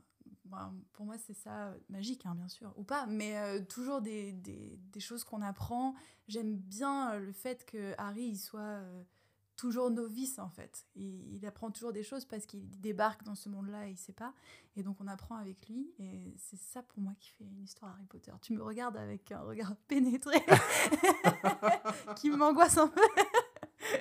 Oui, Pascal, pourquoi tu la regardes comme ça? Non. Euh, non, mais c'est- euh, c'est- très bien. Non, mais je, pour, de mon côté, quand je posais cette question-là, ce que j'avais en tête, c'était euh, c'était presque la question en fait de, de- à quel, genre en fait appartient les, les Harry Potter. Et ce que je trouve intéressant, c'est que tu as un peu Mhm. dit le mot en fait. Et quand tu as dit le mot enquête, parce fait fondamentalement, si je devais définir en fait c'est quoi une histoire Harry Potter, les Harry Potter, si on, en- si on, si on les, si on les réduit à leur essence euh, de genre, euh, c'est des romans policiers. Il faut, enfin, faut, faut- faut vraiment mettre ça en, en tête. Ouais. Parce qu'en plus, ça- ça- je pense que comprendre ça, ça permet de comprendre pourquoi, déjà, il y a certains des films ne marchent pas, ou bah, pas aussi bien. Surtout pourquoi les Fantastic Beasts ne marchent, en tout cas sur cette question-là, ne, ne- ne- ne savent plus où aller. Quoi. Mhm. Mais c'est très intéressant aussi que tu dis ça parce qu'au final, euh, les seuls autres écrits que J.K. Rowling a fait, Ce sont les films euh, policiers, ce sont des livres des- policiers. des des enquêtes policières. Exactement. Mais après, en fait, c'est- revenir- en fait, c'est une, c'est une, c'est une romancière policière, Ouais. euh, J.K. Rowling. Mais Euh, je pense que si je peux me permettre de rebondir dessus par Ouais. rapport au style et tout, c'est une question que je me suis longtemps posée aussi parce que c'est vrai qu'on le, on l'identifie souvent avec le genre fantastique, voilà, dans lequel se trouve le scénario des anneaux et tout ça. Euh, mais moi, je pense en fait autre chose aussi euh, en dehors de- du roman policier, etc. qu'on peut dire. Moi, je pense que le truc le plus fondamental de Harry Potter, c'est un roman d'apprentissage, c'est un Bildungsroman euh, qui est un style, voilà, quoi, où on, passe quand même de sa vie de 11 ans à 17 ans, on a vraiment ce côté-là et qui pour moi en fait on laisse souvent on met souvent de côté en fait dans l'analyse moi je trouve que il faut toujours en fait mettre ce- cette petite part de, de roman d'apprentissage euh, dedans. Je parle pas de YA novel et tout ça c'est différent mais vraiment le concept vraiment de roman d'apprentissage où voilà on passe euh, d'une de la vie adolescente à la vie d'adulte. C'est vraiment cette période un peu confuse euh, de la vie qui pour moi est beaucoup plus présent dans les, les romans à partir du 3-4 mais qui voilà quand même fait que au final ça ne peut pas à 100% être un, un- un roman fantastique parce que du coup les deux genres peuvent clasher par moment et que du coup aussi on, des fois on a tendance à oublier ce- cet aspect roman policier parce qu'on se dit bah oui c'est un roman d'apprentissage donc au final c'est pas les, les enquêtes policières donc pour moi je pense que c'est un peu euh, il se trouve un petit peu aussi en- au milieu de quelque chose en fait je pense il Ah oui, est mais- certes sans- fondamentalement un, un- un livre d'enquête policière mais il y a ce côté euh, roman d'apprentissage, mais il y a ce côté fantastique aussi. C'est pour ça, c'est pour ça que quand je disais que c'était un roman policier, c'était j'avais commencé en préambule en disant si, si, on, si on le si on le, on le, on le déshabille de tous les autres attributs. Hein. C'est Ouais, donc, genre, ouais. En fait, c'était vraiment regarder Mhm. c'était quoi le cœur fondamental qui structure une histoire Harry Potter, un livre Harry Potter. Et donc, je suis d'accord avec toi sur ton Mhm. analyse des livres et de l'évolution du personnage Mhm. sur les livres. Mais ça, mais ça, ça, c'est pas une analyse de comment un livre se structure. Et ce que je veux dire, quand ça, ce, qui, ce qui structure chaque livre, c'est l'enquête policière. À part, à part le septième. Enfin, le septième, c'est- enfin, ou en Oui, tout cas le septième le beaucoup final, moins. quoi, ouais. C'est- Ouais, ouais. Il y a le côté, enfin, moi, j'ai, moi, c'est ce que je ressentais beaucoup dans, dans, dans le septième. Bah, je trouve que le- les deux derniers, surtout Le sixième, quand même, hein, le sixième quand même, il est présent, mais je trouve que par exemple le côté euh, euh, roman d'apprentissage ressort beaucoup plus dans ces, ces tomes-là parce que du coup, vu qu'on passe beaucoup plus de temps sur les choses beaucoup plus personnelles, euh, que ce soit les, enfin, les relations amoureuses, les relations, on grandit quoi, il parle de travail, il parle d'autres choses et tout, en dehors de tout euh, l'aspect, euh, euh, voilà, la quête, les etc., et la magie et tout. Euh, moi, en les lisant, en tout cas, euh, je, j'ai souvent, et même en les, en les, relus récemment, quand, en tant qu'adulte, il y ce côté où je me dis, ah, c'est vrai que ça reste, c'est, aussi un roman d'appren- d'apprentissage, quoi. Je retrouve un peu les mêmes éléments qui ressortent sur ces derniers, derniers tomes-là. Et c'est vrai que oui, au début, c'est un peu plus compliqué parce qu'ils ont 11, 12, 13 ans, donc du coup, on peut pas trop forcément voir ça sortir de là. Mais c'est ça qui me faisait, qui m'a, m'a m'a fait venir à cette analyse-là parce que c'est quelque chose qui m'a toujours un peu resté dans la tête, parce que je trouvais que voilà, ouais, on, est là, enfin, on compare souvent hein, de, la, faute de quelque chose de fantastique, mais au final, est-ce vraiment un, récit fantastique à 100% Donc voilà, je pense que c'est, c'est très très intéressant cette question. Je pense Merci, que- merci. C'est pour ça que je la pose. Euh, On mettra la note de 7 sur 10. Exactement. Une, euh, vous- vous- vous- tout le monde sent les efforts qu'on fait pour ne pas commencer à s'engueuler. Et je pense que c'est. euh, C'est vrai que la tension devient palpable. euh, C'est hein. dès, dès qu'il y a dès qu'il y a une insistance, on se dit oh putain ça va commencer, c'est parti. Euh, En fait, c'est ça que les gens attendent. c'est ça. Les gens le attendent le clash, le clash, Viens, le, le. Avada, parler des Avada films pour ça. Kedavra, euh, va partir. euh. Ah. Alors, je vais poser la question d'abord à Anna. Parce que Anna nous a dit qu'elle a. euh, Alors, tu viens de nous le dire aussi, Pascal, mais Anna, je sais qu'elle a relu les bouquins tous, plusieurs fois. Ah oui. Ah oui. Tu, tu veux nous dire combien de fois, à peu près? Euh, alors, le, le premier tome, je pense plus d'une vingtaine de fois. Ah, quand même. Ah ouais, ouais, non, je suis malade. hein. Après, les autres, moins, mais ça tourne autour de la dizaine, je pense. Ah ouais. Mm. Ah ouais. Même le 5. J'adore le 5. Ah ouais, non, mais en termes de volume. euh, Ouais. Oui. Après, je les ai lus. Là, et là, ta phrase faisait penser que Ah oui, non, non, pas du tout, du tout, du tout. bah non, euh, enfin, non. pas Ouais. Je les ai lus et je le les ai écoutés aussi en, D'accord, ok, c'est vrai, ouais, c'est vrai que. Faut que je pense à faire Euh, ça. alors du coup, question, je vais- cette question, je vais te la poser d'abord à toi, mais toi aussi Pascal, t'inquiète pas. Euh, mais euh, les ayant beaucoup relus, je pense que ça va être très intéressant d'écouter des réponses. Mais est-ce que tu penses que les livres Harry Potter, c'est de la grande littérature? Euh, J'ai pas. Vous avez trois heures. C'est- J'ai pas vraiment la définition de ce qu'est la grande littérature. non, mais euh, après, euh, c'est juste. Enfin, je veux dire, ça peut être juste qu'une impression. Qu'est-ce qui serait de la grande littérature? Qu'est-ce qui serait. Alors, je peux t'en donner, moi, ce que j'en- ce que j'entends par Ouais. grande littérature. Euh, et c'est pas pour dire. C'est pas pour dire, justement, que c'est pas pour dire. Si je considère quelque chose n'est pas de la grande littérature, que c'est sans intérêt. C'est pas, c'est pas, autom- pas automatiquement ça. Mais ce que j'entends par grande littérature, c'est qu'en fait, c'est que en soi, la manière dont un livre est écrit, D'accord Donc, le, le, le, le- niveau de langage, le niveau de vocabulaire, le, enfin, l'art d'écrire est en soi ce qui est intéressant dans le livre. Alors, je me sens un peu illégitime de répondre parce que figure-toi que je les ai jamais lus en anglais. Ah ouais. Euh, Parmi toutes mes lectures, je les ai jamais lus en anglais. Donc, euh, je connais pas le vrai style de J.K. Rowling en vrai. Euh, après, pour ce qui est Très, des très bon traductions, point. Ah super. Pour ce qui est des traductions, je dirais non. Ça c'est dit. C'est pas de la grande Ça, littérature. ça lui aura pris, elle a, elle a vérifié 20 fois. Hein. Allait chercher. euh, c'est pas c'est pas mal écrit. Par exemple, je trouve que Hunger Games c'est très mal écrit euh, si on suit ce genre de truc pour ados. euh, bref, hmm. mais euh, c'est pas mal écrit, mais je trouve pas que ce soit de la grande littérature, non. Mm. Après, euh, moi en tant qu'enfant, ado, même jeune Mais Il y, a- y ça, mais en fait, c'est un, argument absolument valide, le fait que euh, euh, enfin, quand tu destines tes bouquins d'abord à un public d'enfants, Voilà, parce que Harry. Potter c'était quand même Bah oui. ça à la base, euh, c'est quand même naturel aussi que tu les mettes pas devant euh, Victor Hugo direct. Quoi. Non, euh, et j'allais te dire par rapport à ça, euh, je pense que moi j'ai appris quand même pas mal euh, à aimer la littérature. avec grâce à ça. Ouais. Ouais, mais c'est pour ça que je- c'est pour ça que je disais en fait ces questions, c'est pas une Mhm. question euh, c'est pas une question sur la valeur des livres Harry Potter parce que je vais donner un exemple mais donc moi ma réponse est que je suis d'accord avec toi, c'est que non, je pense pas que ce soit de la grande littérature Harry Potter. Mais, mais de la manière en fait, c'est je, je peux comparer à euh, à une autre franchise de bouquins euh, qui, est, que- qui est un peu connue, je crois, un petit peu, qui s'appelle Game of Thrones, euh, Song of Ice and Fire, voilà, ouais. Tu devrais regarder. Il y a une série qui a fait un peu parler d'elle, je crois, mais il y a que, Ah bon? il y a que ouais, il y a des Game of Thrones head qu'on en parlait vite fait. mais bon, bref.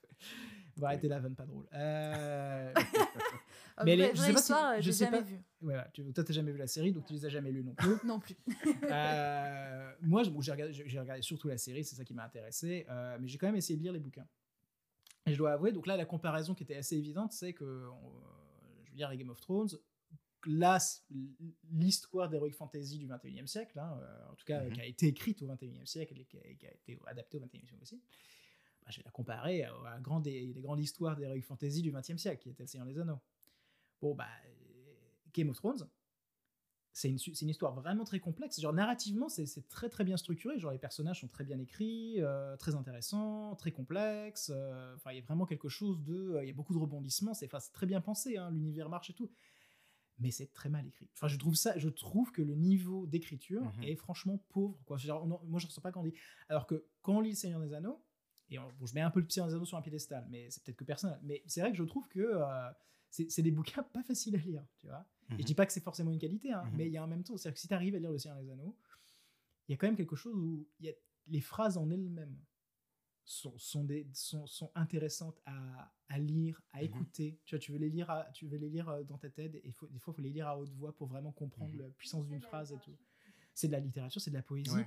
Et ça revient au fait que euh, Tolkien, c'est un mec qui a quand même écrit un, cet univers. Il a passé 60 ans de sa vie à le développer, cet univers, au point où il a écrit une histoire. Enfin, il, il y a- a l'histoire de manière narrative, mais il y a l'histoire mythologique Mhm. de, de son univers qui, se- qui, qui se passe sur 10 000 ans. Et il a écrit des, des- il, a, il allé jusqu'à écrire des, lang- des langages complets, avec des vraies grammaires, hein, des vraies orthographes, parce que c'était un linguiste à la base. Euh, et ça se sent. Tu vois, genre, genre l'amour en fait de, de, de la lettre et du mot, euh, tu le sens dans Seigneur des Anneaux. Tu le sens pas dans Game of Thrones, et je trouve que tu le sens pas non plus dans Harry Potter.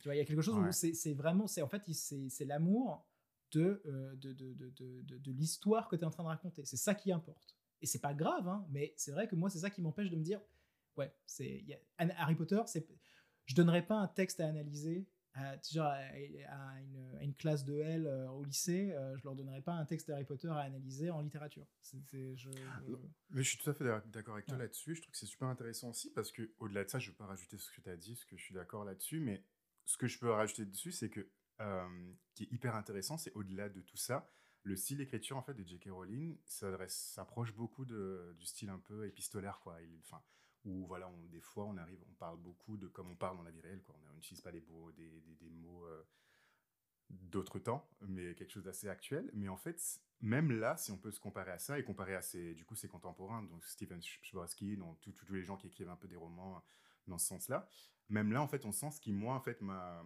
À l'époque, bien sûr, enfin, je ne voyais pas ça parce que du coup, j'ai lu en anglais.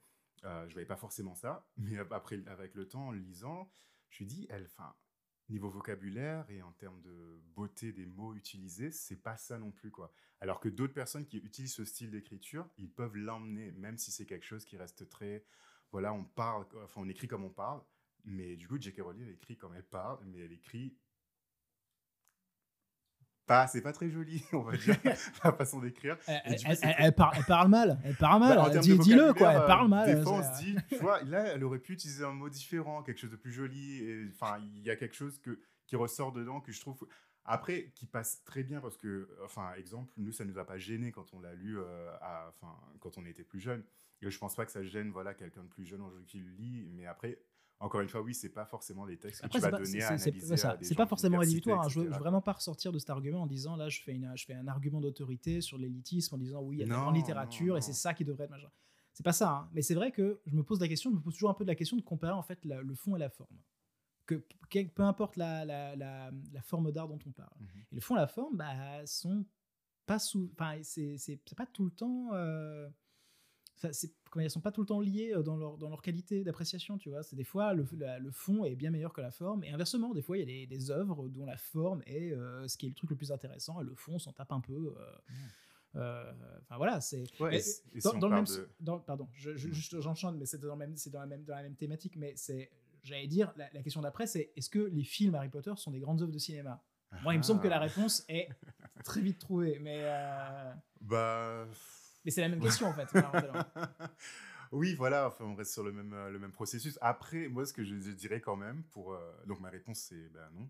Euh, mais euh, ce que je peux dire de- dessus, c'est que par exemple, si on prend un film comme le troisième, qui est réalisé par Alfonso Cuarón, il y a quand même une esthétique qu'on peut pas nier quoi. Quand on regarde ce film, on se dit ah il y a quelque chose. Il est, il est très beau. Il y a de très des plans en fait que même quand je- j'ai regardé, je ne sais plus à quel âge j'avais. Je me souviens à l'époque j'étais ah waouh c'est joli en fait dans sa Mm. façon ah je ah, j'aurais pas vu. C'est hyper bête mais euh, les plans séquences qu'il faisait souvent. euh, numériques quoi où souvent voilà il passait d'une pièce à l'autre on passait à travers les vitres et des choses comme ça ben moi ça me passionnait en fait à l'époque j'ai dit ah ouais j'ai trop envie de savoir comment est-ce qu'ils a fait ça moi à l'époque et tout Mm. et moi, c'est des choses, ouais, c'est des choses filmiques que j'ai que j'ai pas forcément retrouvé dans le reste, mais que là, ce film m'a beaucoup marqué pour ça. C'est pour ça que chaque fois que je le regarde, je prends ce fois une petite claque euh, entre guillemets cinématographique par rapport à l'univers Harry Potter, bien sûr. Euh, c'est pour ça que je dis, il y a chaque fois, je, je me sens obligé de mentionner ça et aussi dire aussi que je trouve que euh, même si je suis pas hyper fan de, de sa forme, de sa réalisation à David Yates, je trouve quand même qu'il a quelque chose assez. euh, on voit un film réalisé par lui dans. Enfin, de toute façon, il a fait pratiquement que ça dans l'Wizarding World on reconnaît quand on reconnaît l'esthétique de ok c'est les couleurs la palette de couleurs etc le ton la façon dont truc on peut retrouver donc en termes de ça oui je peux me dire que oui il y a quelque chose quand même mais après au-delà de dire que c'est des grands films pour- juste pour contextualiser ce que tu viens et forme quoi Juste pour euh, contextualiser ce que tu viens de dire, en fait, c'est euh, euh, pour, euh, pour ceux qui ne le sauraient pas, en fait, c'est que les films Harry Potter, ils n'ont pas tous été réalisés par la même personne. Oui. Donc déjà, c'est une grosse différence avec les bouquins. par ça, oui, les bouquins vrai. ont tous été écrits par la même personne. euh, dont on ne prononcera pas le nom. Non, je rigole. Euh, Sinon, elle, est quand même devenue ce qu'elle est. Bon, bref. Ouais. Euh, mais euh, en, en gros, les Harry Potter, donc il y a huit films et il y a quatre réalisateurs différents. Donc, Mhm. les deux premiers, c'est Chris Columbus qui les a Mhm. réalisés. Le troisième, comme tu l'as dit, c'était euh, Alfonso Cuarón. Mhm. Le quatrième, c'est Mike Newell. Voilà. Et, le, et à partir du cinquième, jusqu'au Fantastic Beast, euh, les films Fantastic Beast, c'est un David Yates. Le mec, il lâche plus. Quoi. Et, euh, et c'est vrai que du coup, c'est vrai que du coup, ma question, je disais, c'est un peu la même question euh, de euh, est-ce que euh, les, les films sont de la grand, du grand cinéma? Est-ce que c'est c'est la même question que est-ce que les livres sont de la grande littérature? Mais en fait, c'est pas vraiment la même question parce que dès le moment où le réalisateur est différent, la question légitime, c'est en fait, Ouais. il faudrait presque le prendre au cas par cas. Est-ce Ouais. que, est-ce que, euh, est-ce que certains des films sont des grands films ou est-ce que aucun ne l'est quoi hein, c'est, Mhm, euh, mais euh, c'est, c'est- c'est une vraie, c'est une vraie question. Donc Anna, est-ce que tu veux euh, euh, Ouais, moi je suis un peu impie hein, parce que je n'ai pas de, de carrière cinématographique euh, comme vous. Mais euh, moi je, je, t'es, t'es un peu une moldue. je suis tout à fait une moldue du cinéma. Assumé. Je trouve, moi, que les films de Chris Columbus sont des petits bijoux. Je trouve qu'ils sont vraiment. C'est des, des petits machins comme ça, euh, trop chouettes, euh, ils sont trop beaux. Alors, vous ne voyez pas, mais euh, Anna euh, euh, est en train de mimer euh, deux boules dans ses mains. Des petits machins mignons. petits machins mignons qu'on a envie de malaxer, euh, je, je ne sais pas. Mais euh, c'est parce que c'est cette sensation réconfortante que ça m'évoque. euh, c'est le yoga qui t'a appris ça? De malaxer des. Non, bon, Euh, non, non, euh, mais. Ce je- podcast n'est pas pour les enfants. Précise, ouais, Moi, je trouve que hum, ils ont cette euh, alors cette magie. Je sais pas, je sais pas ce qu'est un grand film en vrai, je sais pas. Euh, mais je sais- pense pas que ce soit des grands films. Ah, pour- mais- pour- pour- pourquoi tu penses que ce sont des. qu'est- Qu'est-ce qui fait que ces deux films sont des petits bijoux alors que les autres ne le sont pas, selon ce que tu décris? Je trouve qu'il y a à la fois, à la fois une fraîcheur et aussi une volonté euh, studieuse de coller à l'œuvre du bouquin et, et vraiment avec beaucoup de respect, je trouve. Euh, on- le- je trouve que Chris Columbus, il a eu envie de faire plaisir. Et, et ça, ça marche, euh, on a trop, trop de plaisir, enfin moi en tout cas, j'ai trop de plaisir dans ces films-là, les acteurs sont trop cool, même si les enfants ils sont nazes, ils jouent mal, on s'en fout, on les, on les kiffe, ils sont trop beaux, euh, tout le monde est mignon, euh, enfin c'est vraiment cette, euh, cette émotion que j'ai quand je les regarde, pour moi je, je sens l'envie de faire plaisir derrière. Hmm. Et pour les films suivants, qui sont tous pas faits par la même personne, donc comme tu as dit, il faudrait nuancer, mais il y a moins cette envie de faire plaisir, il y a plus, y a, on sent plus la thune, moi je trouve. Euh, il y a des enjeux d'argent parce que c'est devenu euh, phénoménal après Harry Potter, et, et là euh, c'est plus tendu. C'est intéressant ce que tu dis parce que c'était un des points sur lesquels je voulais, dont je voulais parler. C'est vrai que Harry Potter, c'est une franchise euh, de cinéma qui. Faut se rendre compte quand même, elle est assez unique dans le sens de. Parce qu'en fait, des franchises faites pour en fait, des franchises de famille ou des franchises d'ados, parce qu'en fait, Harry Potter, c'est un peu les deux. Bah, ce qui grandit, euh, ça passe de film de famille à film d'ado. Mais euh, c'est des films qui, qui, qui, ont, qui, étaient, euh, qui étaient à des niveaux stratosphériques au box-office quand même. C'était, c'était quand un film Harry Potter. Alors les gens se souviennent plus qu'il y a, y eu une époque où en fait il y avait que deux blockbusters par an. hein. Ah bon? Oui, oui. Aujourd'hui, on en a à 4 par mois, donc c'est difficile, mais de se remémorer ça. Mais il y a une époque où les blockbusters, il y en avait un, il y en avait tout, j'exagère, mais deux ou trois par an. Et euh, donc, quand Harry Potter sortait, c'était le film de l'année. C'est-à-dire, c'était le film que, on- que, les, que, que les cinémas attendaient qu'il sorte, parce que c'était ça qui allait faire plus d'entrées. Euh, le film battait, les- chaque film battait beaucoup, beaucoup de records. Ce qui n'a pas du tout été le cas des, euh, des films qui ont essayé de répéter la formule Harry Potter. Ouais. Donc tu parles dans Hunger Games, qui n'est pas totalement Harry Potter, mais qui avait côté un petit peu genre bouquin pour ados, film pour ados. Mhm. Euh, bon, à la limite, c'est peut-être celui qui a quand même réussi le mieux à, à, à devenir un truc conséquent, mais c'était quand Ouais. même pas le. Parce que Harry Potter, c'était l'équivalent de James Bond, en tout cas en Angleterre aussi, hein, mais dans le monde. Ah oui, C'est-à-dire que c'était euh, c'était l'événement du monde. Mhm. Hunger Games, on peut pas dire totalement que c'était le cas. Euh, euh, les euh, merde, les euh, labyrinthes, je sais plus quoi, euh, Ah, Maze Runner. Euh, c'était Harry Potter like ça a jamais ça a jamais décollé au-delà du truc de franchise pour ados Divergente. euh, divergent voilà il y, a- y eu- y plein il y a eu plein de trucs comme ça qui ont qui, qui sont sortis qui ont essayé de faire un petit peu pareil Euh, les Percy Jackson Percy Jackson c'était littéralement on va faire Harry. Potter avec la mythologie grecque euh, Ouais. et tous ces trucs là en fait et, et, quand ils sont sortis alors avec plus ou moins de succès moi je- Twilight. Voilà, oui, de- ouais. Mhm. Mais il y, a- mais il y a un côté où euh, ces films-là sont quand même restés.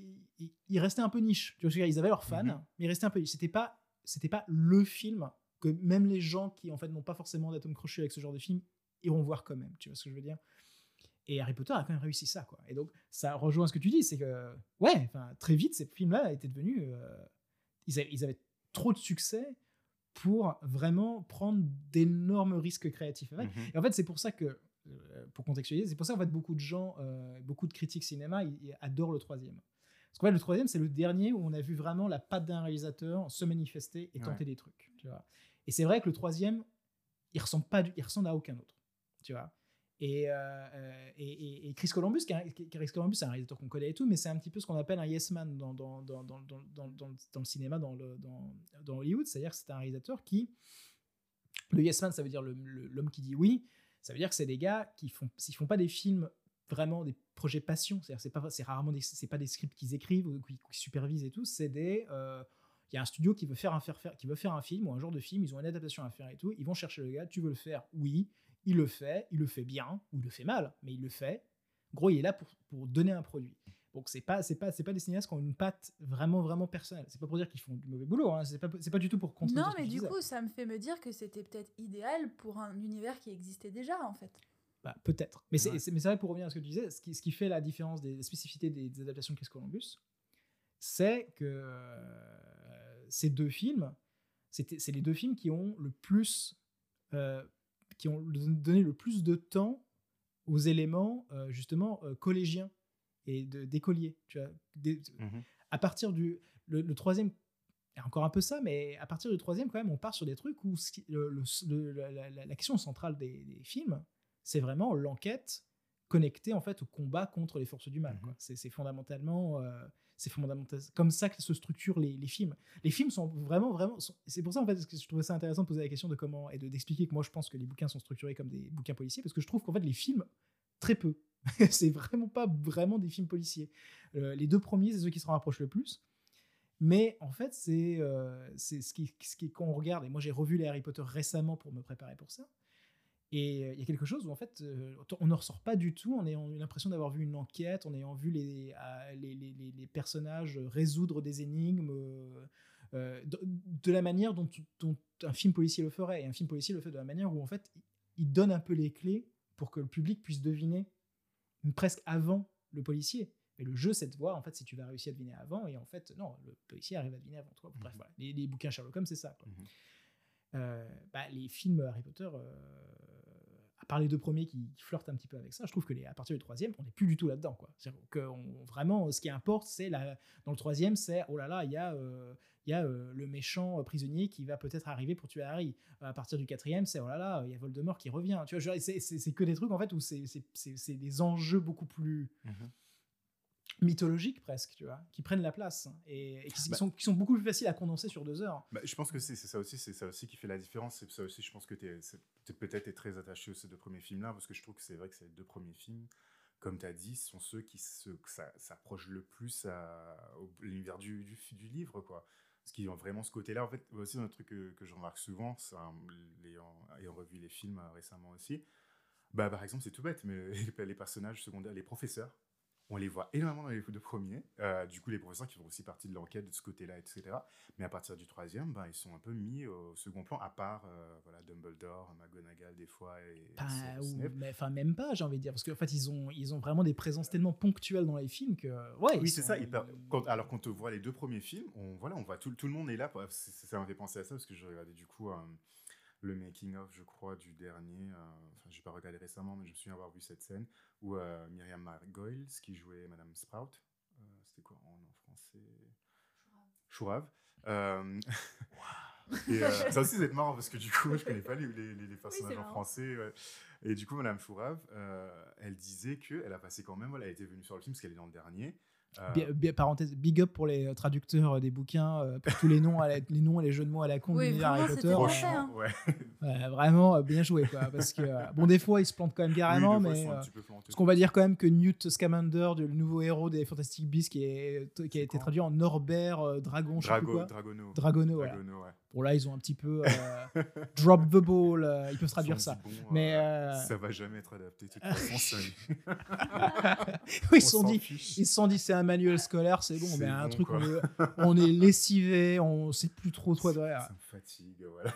Mais Tu penses que les traducteurs d'Harry Po- d'Harry Potter, c'est aussi les traducteurs des noms Pokémon? Genre les mecs, ils sont, ils sont en mode, euh, ils, savent- Je crois. ils, ils- ils sont, ils sont incapables de communiquer maintenant. Tu vois, ils arrivent plus.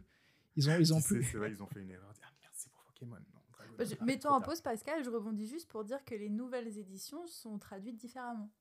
C'est vrai? Oui. Ah. Et du coup, en lisant le tome 1 de cette nouvelle édition, que j'ai bien entendu, euh, j'ai été un petit peu décontenancée. Parce que le Ah, style pas Alors qu'est-ce qui change? Qu'est-ce qui Genre un exemple? Euh, celui dont on ne doit pas prononcer le nom, Ouais. celui dont le nom ne doit pas être prononcé. Oh. Et ça change absolument tout. Mais bref, tu peux enchaîner. Non, non, non, c'est super. Pourquoi, pourquoi ça change tout? Parce que c'est comme si euh, toi tu t'appelles Nico et je t'appelais euh, Nika. C'est, tu vois, c'est pas ton nom, c'est pas pareil. Et ça change tout, ça change tout. Et le style, la rythmique est pas pareil. Euh, j'ai eu l'impression de lire un nouveau livre. C'est en, euh, en anglais, c'est quoi le- l'expression exacte? The one who must not be named or you know who. You know who. Ouais, ouais, le- c'est- tu sais, tu, tu sais C'est qui. mieux traduit en fait. C'est, les nouvelles traductions sont plus fidèles, je pense. Mais, la, coup, sonori- la sonorité euh, te, elle- elle diffère et du coup, à cause de cette dissonance, bah, tu, te- tu- c'est pas ton bouquin. ouais, c'est plus ton bouquin. C'est ça. En fait, tu es en train de lire la version québécoise d'Harry. Potter. Tabernacle, celui dont on ne va pas prononcer le nom. euh, On va aller voir euh, la version québécoise. Euh, non, c'est intéressant. C'est intéressant. Intéressant parce que c'est de fait là, c'est c'est très peu de personnes qui sont capables de remarquer ça. Il faut avoir vraiment lu le bouquin plusieurs fois. Moi, je pense qu'on est plein en vrai. Non mais je... vous êtes plein et vous n'êtes pas des milliards. On est d'accord. Genre, euh, je pense pas que je, je- je peux rencontrer des centaines de personnes. Enfin, dans mes dans les cercles, dans les cercles que je connais, je peux pas rencontrer des centaines de personnes qui ont lu 20 fois le premier bouquin. C'est ce que je veux dire? Je sais pas s'il faut que j'en fasse une fierté. hein. non mais non mais mais euh, fait non mais je moi je respecte je, je trouve que c'est il y a quelque chose de euh, de toute façon c'est plus respectueux que quelqu'un qui va voir Camelot 250 fois hein. c'est euh, faut que j'arrête de lancer des schlags à, à tous les bon bref mais euh, mais il y a quelque chose je veux dire ça, ça te permet d'avoir une perspective beaucoup plus euh, justement beaucoup plus pointilleuse sur sur, sur ces bouquins c'est et, et- et je trouve ça intéressant du coup Enfin, dire, le fait que tu aies remarqué ces différences là moi je pense que j'aurais j'aurais pu mourir sans jamais avoir entendu qu'il y avait une différence Mhm. des traductions euh, en- entre, avec les éditions récentes. Mhm. C'est euh, encore une fois, est-ce que j'en sors grandi? J'en sais pas, mais en tout cas, je le sais maintenant. Je suis content. Merci Anna. Merci Avec beaucoup. plaisir, toujours. Euh, on, on a été où? On parlait des, des réalisateurs. Parler de la patte des De la réalisateurs, patte des réalisateurs. Alors, j'ajoute ouais. une petite anecdote sur la question des réalisateurs, parce que je ne sais pas si vous saviez que, en fait, avant que Chris Columbus fasse le premier, il y avait un réalisateur un peu inconnu qui était attaché à- au projet d'adapter les bouquins Harry Potter, qui s'appelle Steven Spielberg. Waouh, Hmm. Ça aurait tout changé. Alors, Ben- c'est- alors, t'as, alors t'as pas, alors t'as pas idée parce que à la base, il voulait pas en faire des films. Il voulait en faire des séries animées, Oh, waouh. Ah ouais. Harry Potter. Et c'est vrai qu'à l'époque, comme beaucoup de gens disaient, oh mais c'est nul, c'est régné, c'est mieux en film, tu vois. Et euh, parce qu'on se disait, bah oui, c'est que, enfin, c'est- ça, ça aurait coûté cher d'en faire des séries, enfin même animées, mais ou juste des séries, mais tu vois, ça aurait coûté très cher, quoi, parce que c'est quand même un univers machin. Et en fait, aujourd'hui, on vit quand même une époque où euh, les gens sont prêts à regarder euh, 80 heures de séries euh, Bah sur oui. Netflix en binge-watching avec des budgets qui sont plus gros que certains blockbusters, d'accord sachant que le Seigneur des Anneaux de Amazon apparemment euh, coûte près d'un milliard la première saison. Euh, Euh, Il y a quand même quelque chose où on se dit, putain, euh, il n'était pas un peu en avance sur son temps, Spielberg et Si, un peu, hein. un peu. Et est-ce que, temps, question subsidiaire, est-ce que euh, du coup on n'a pas raté en fait euh, le format qui aurait correspondu le mieux au, au bouquin Harry Potter? C'est- Qu'est-ce que vous en pensez? Je trouve que c'est super intéressant parce qu'après, ça dépend des fans. Ceux qui pensent que. Ah, du coup, là, c'est forcément la perspective de quelqu'un qui a lu Ah le ouais. bouquin. Ouais, euh, là, ça, là, on peut pas final- poser la question à quelqu'un qui a juste vu les films. Exactement. euh, Parce que souvent, ce qui ressort souvent dans les, dans les, les enfin, ceux qui voilà, aiment ou aiment pas les adaptations, euh, qui ont lu les livres, c'est que ah mais du coup ça c'est pas dans le, le film, ah du coup ça c'est trop court, etc. Donc je pense oui pour quelqu'un qui du coup euh, pense comme ça pourrait se dire oui sur une série on pourrait tout dire et tout expliquer. mais là, je te demande ce que tu Mais penses. sauf que moi, exact.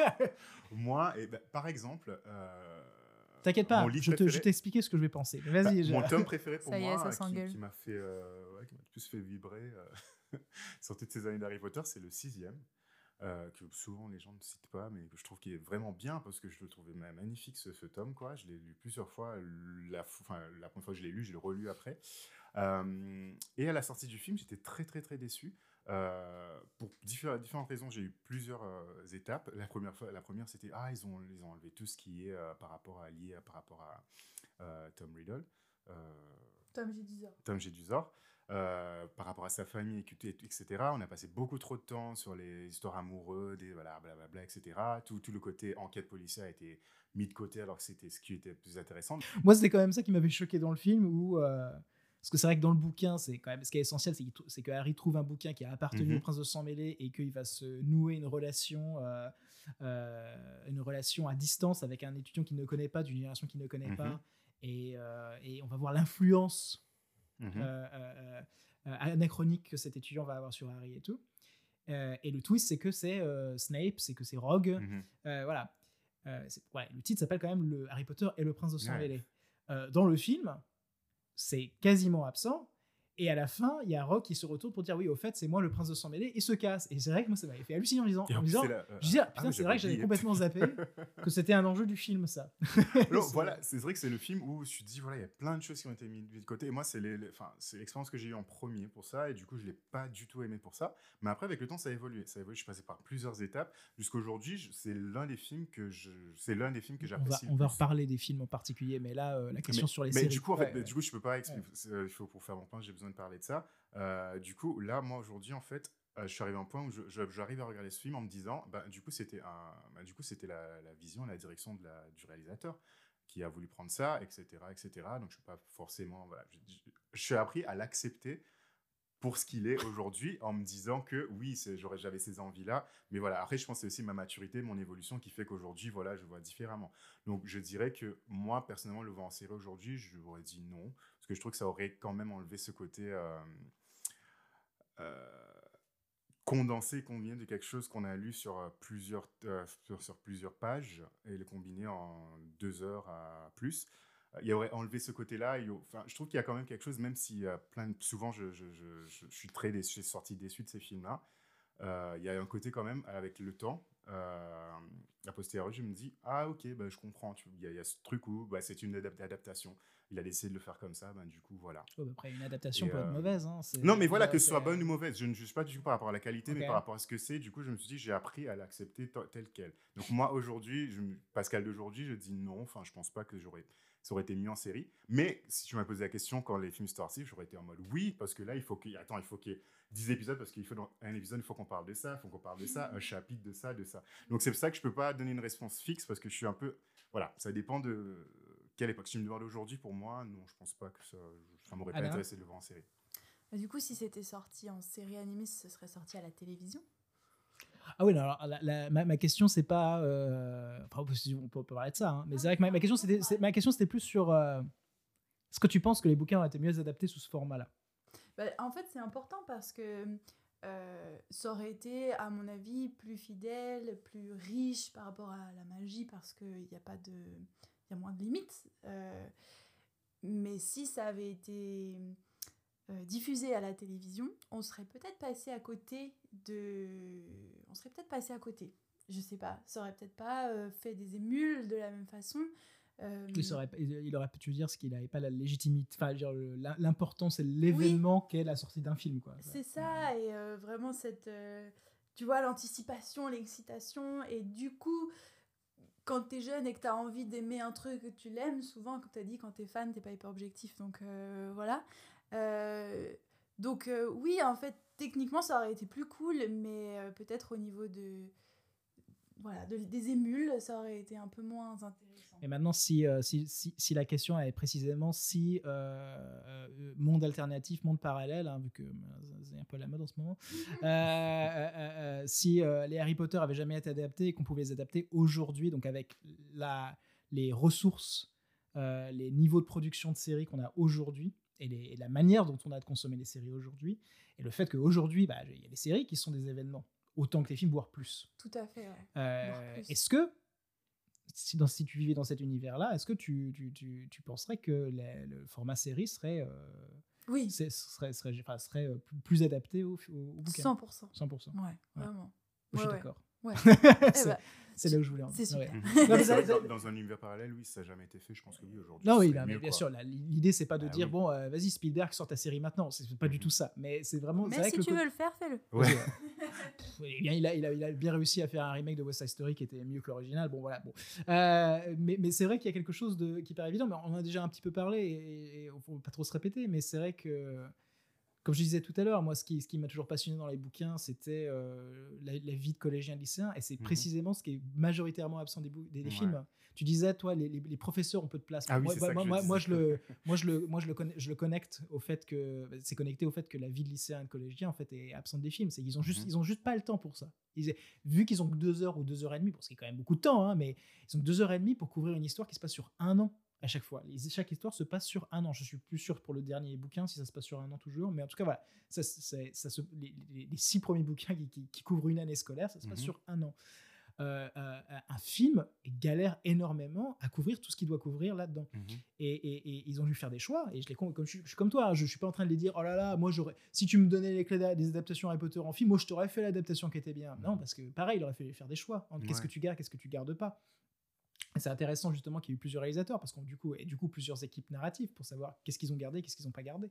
Mais c'est vrai que globalement, à partir du troisième, le côté euh, vie de collégien, vie d'ado a globalement disparu. Et, ou, ou- ou- ou alors relégué vraiment euh, au, au- au- au dernier plan. L'avantage euh, euh, dans un monde où on pouvait, où on peut- où- dans un monde où on consomme les séries dont la manière dont, dont on les regarde, où on, on produit les séries dont la manière dont on les produit et tout, euh, c'est vrai qu'on peut se dire, bah ouais, c'est vrai que si au lieu d'avoir deux heures et demie, on avait 10 heures, tu vois, 10 Mhm. épisodes pour couvrir l'année, et chaque saison de la série serait une année scolaire de Harry Potter, donc tu as 7 saisons, cette saison c'est la, moyenne, la durée de vie moyenne euh, d'une série euh, qui n'est pas annulée, c'est bon voilà. Euh, euh, Enfin, tu vois, tous ces éléments-là me font dire, ouais, en fait, c'était absolument compatible. Tu vois, je, Ah oui. de, de, de, ces bouquins auraient été absolument, euh, des adaptations auraient été absolument, je pense, géniales sous ce format-là. Après, pas nécessairement, ça aurait pu toujours être raté, mais je pense qu'en fait, la- cette forme-là, ce format-là, euh, s'y prêtait euh, particulièrement bien et particulièrement mieux que des adaptations filmiques. Mais après, évidemment, euh, avec DC, on refait le monde. euh, Mais, mais Oui, c'est vrai que du, mais du coup, cette anecdote existe. quoi. C'est que Spielberg, c'était son projet. C'est vrai que du coup, en fait, il était 20 ans, euh, 20 ans trop tôt. quoi. C'est. euh, Donc. euh, Qui sait, un jour, hein, dans 20 ans. euh, Pense que c'est un peu le deuil de cette. euh, Je pense, malheureusement. mais, euh, mais je sais pas. Alors, du coup, est-ce qu'on parle un petit peu des. euh, On a, on a quand même commencé à parler des films. Donc, euh, Anna, tu nous as expliqué que toi, c'est les Chris Columbus qui, qui t'ont le plus touché. Euh, Pascal, tu as dit que c'était le, Euh, Quaron. le, le- le prisonnier d'Azkaban. Ouais. Euh, on va euh, pour euh, parce que moi ce que je voulais poser la question c'était un petit peu faire euh, vite fait euh, les, ranki- les rankings les hiérarchies de chacun euh, bouquins et films pour voir Oh, wow. si, dans quel ordre ils sont alors Anna dans quel, dans quel alors, si c'est ou alors si tu si tu veux pas faire les si tu veux pas faire les sept bouquins euh, dans l'ordre euh, tu peux juste dire les, les trois trois préférés mais mais dans, dans- voilà c'est quoi ton bouquin préféré d'Harry Potter? Quel tome? Le 4, le 4 La Coupe de Feu. d'accord Hmm. Ouais. Euh, ensuite, euh, le 1, d'accord École des sorciers. Et euh, alors ça, ça a changé avec le temps, ouais, ouais. mais euh, le 5 maintenant. D'accord ouais, vraiment, celui-là, je l'aimais pas et maintenant je l'aime. à, à- à- à une époque tu n'aimais pas le bouquin?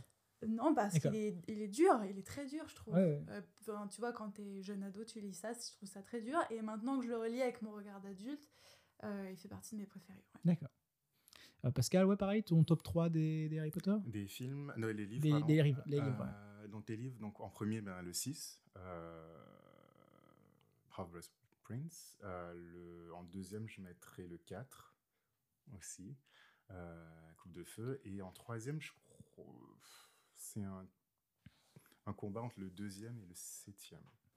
C'est un combat compliqué. Euh, très compliqué, parce qu'en fait, ça change tout le temps. Ça bouge tout le temps et ça dépend des années. Je- Puis ils se ressemblent pas du tout. C'est, euh, marrant.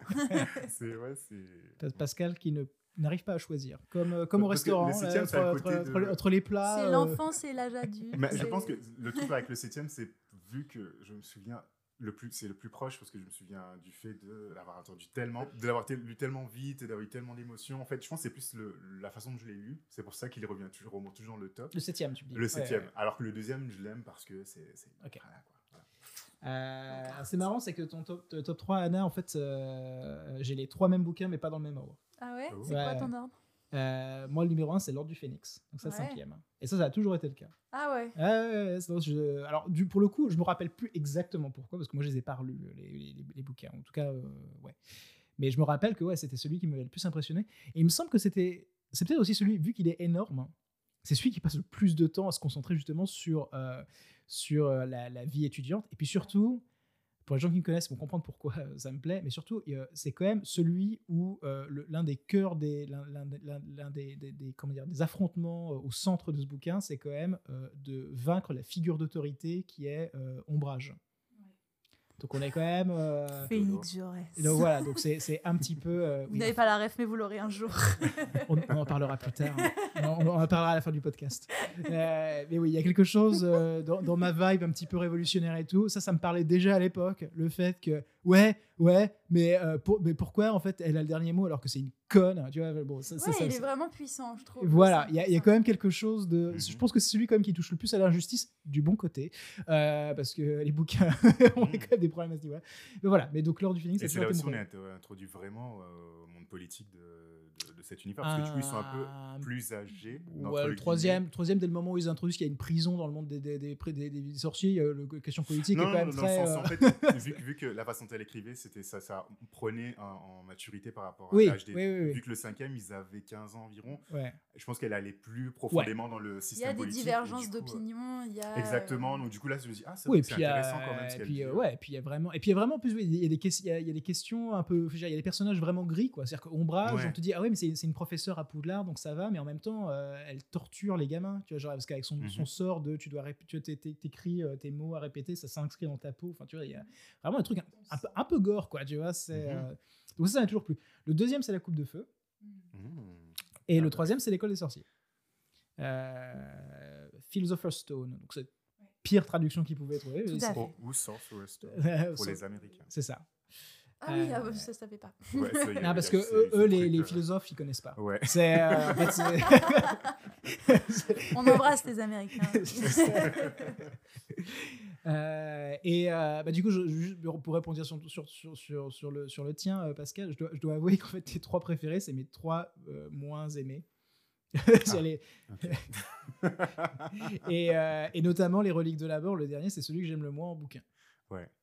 Mais comme j'ai dit, moi, je pense vraiment c'est le. les- Non, mais c'est légitime. hein. vois. Mais je suis d'accord. Mais je suis je l'ai d'accord. pas c'est- relu depuis longtemps. C'est vrai que c'est celui que je le re- j'ai pas Mais, relu, mais, mais ça s'explique par, la- par la raison, et on a déjà Par parlé. sa dans- nature, de toute façon. De quoi? Par la nature du bouquin, de toute façon. Bah oui, mais en fait, c'est que, comme j'arrête pas d'expliquer en fait que ce qui me plaît dans Harry Potter, c'est d'abord la vie de lycéen. Euh, S'il y a un bouquin où c'est plus Ah du oui, tout la question, c'est celui-là, quoi. euh, Oui, et puis il y a de l'errance, il y a des difficultés. Oui, je trouve qu'on se fait un peu chier. on se- fait un peu chier- un peu dans celui-là. Euh, la résolution d'Harry Potter m'a toujours quand même posé problème sur le fait que on a quand même passé quand même 10 ans de notre vie à lire ces bouquins pour que ça se résolve sur une technicalité Mhm.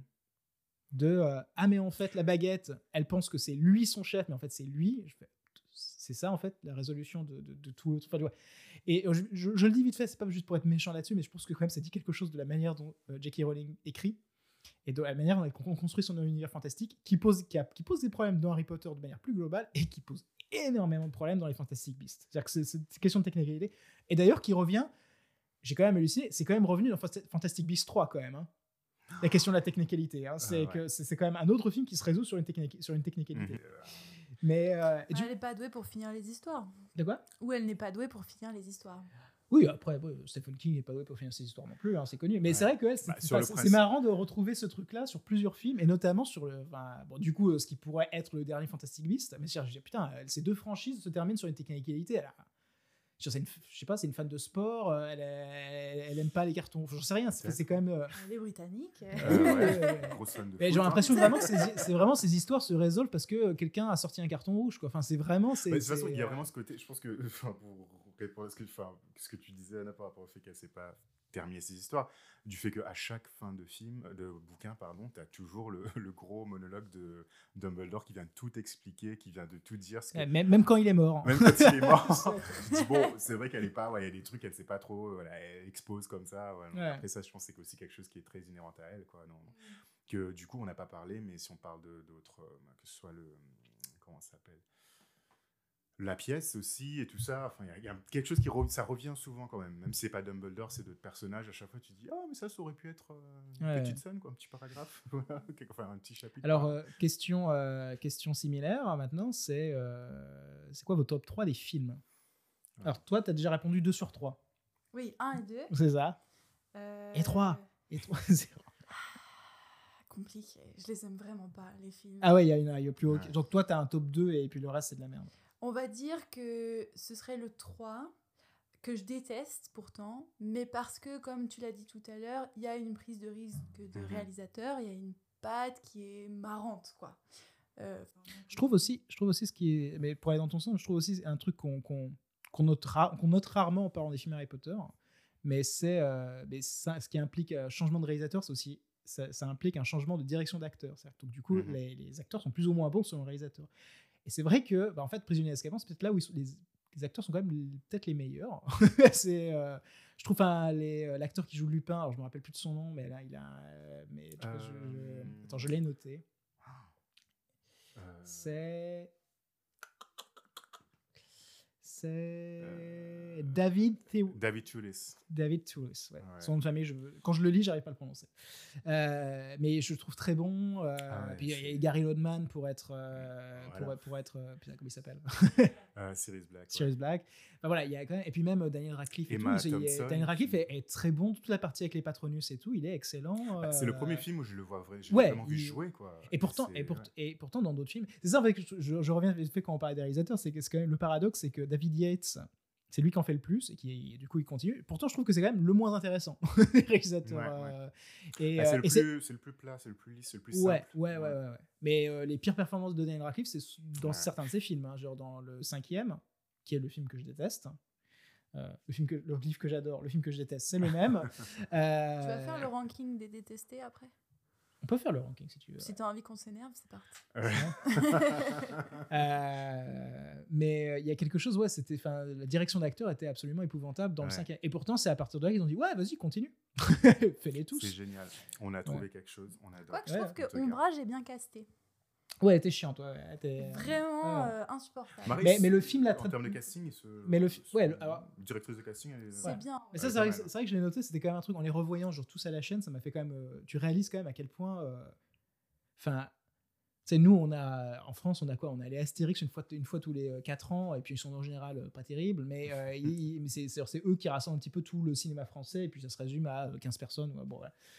Putain, euh, et puis c'est, et puis ces petits comiques ici et là, c'est rarement, Mhm. voilà, euh, c'est pas Alain, c'est rare. J'allais dire c'est rarement Alain Delon, mais il est quand même allé dans Astérix. Ouais. Euh, mais euh, dans, dans le casting Harry Potter, enfin, euh, on a quand même on a quand même eu Robert Pattinson, on a quand même eu Alan Rickman, Gary Oldman, Ralph Fiennes, euh, Kenneth Branagh, Jason Isaac, David Tennant, Brendan Gleeson, Donald Gleeson, Helena Bonham Carter, Bill Nighy, David Tellus, euh, Rice Ifans, euh, Warwick Davis, Peter Mullan. Euh, c'est Maggie Smith. euh, Maggie Maggie Smith, ouais, c'est et, puis après sans, sans- et puis, sans- et puis je, je, je cite pas évidemment les acteurs euh, principaux, les petits Oui, enfants parce oui, que les- c'est des Les découvertes, mais, inconnus, entre guillemets. mais ouais. c'est vrai quoi. C'est vrai, ouais, aussi. ouais. aujourd'hui. ouais. Mais en fait, c'est là-dessus, on fait une tangente de toute façon, et moi je trouve que c'est là-dessus que du coup les, euh, animaux, ma- les animaux fantastiques euh, peinent. Je trouve le casting, est, voilà, il n'est pas de la même qualité, du même calibre que la saga Harry Potter. Alors c'est parti, on parle des bêtes fantastiques. Euh, c'est juste que je me suis dit, vu qu'on parle de casting, j'ai Non, jeté c'est pas. Pascal qui respecte pas le canot. euh, Il va se faire fouetter. C'est- Euh, alors Pascal, tes trois films préférés Oh, mais trop- c'est difficile parce que je suis un peu. Enfin, j'ai- j'étais très fan des films avant, mais là, de, de Non, plus mais- en plus que je les regarde, je, pareil, je suis un peu en désamour avec eux. Donc, c'est difficile aujourd'hui de te dire mes trois films que je, vais- je suis un peu pareil. De, donc, je vais dire un Après, peu film, pif, après euh, film préféré veut pas dire que ce sont tes films préférés De tous les films que tu as jamais vus. hein. non, C'est non, juste de Harry ça, Potter. euh, mais en fait, même à choisir entre les 8, je suis un peu. euh, en fait, je vais voir ceux dans- devant lesquels je m'endors pas. C'est une bonne, Non, mais c'est- c'est c'est vrai ouais. en ce moment. Enfin, à chaque fois, je le regarde depuis 2-3. Parce que bon, si bah, toi, tu sais pas, vous savez, je fais un marathon tous les ans de Harry Potter. Et ça fait 2-3 ans que je m'endors à chaque Pour, pour film. un mec qui est en désamour, euh, ouais, c'est quand même un peu. Bah, en fait, je hein, pense que c'est un peu le côté. euh, J'assume pas que c'est fini, quoi. Mais bon, je, je sais- peut-être qu'il y aura moins de marathons. Tu renvoies des textos quoi. à ton ex.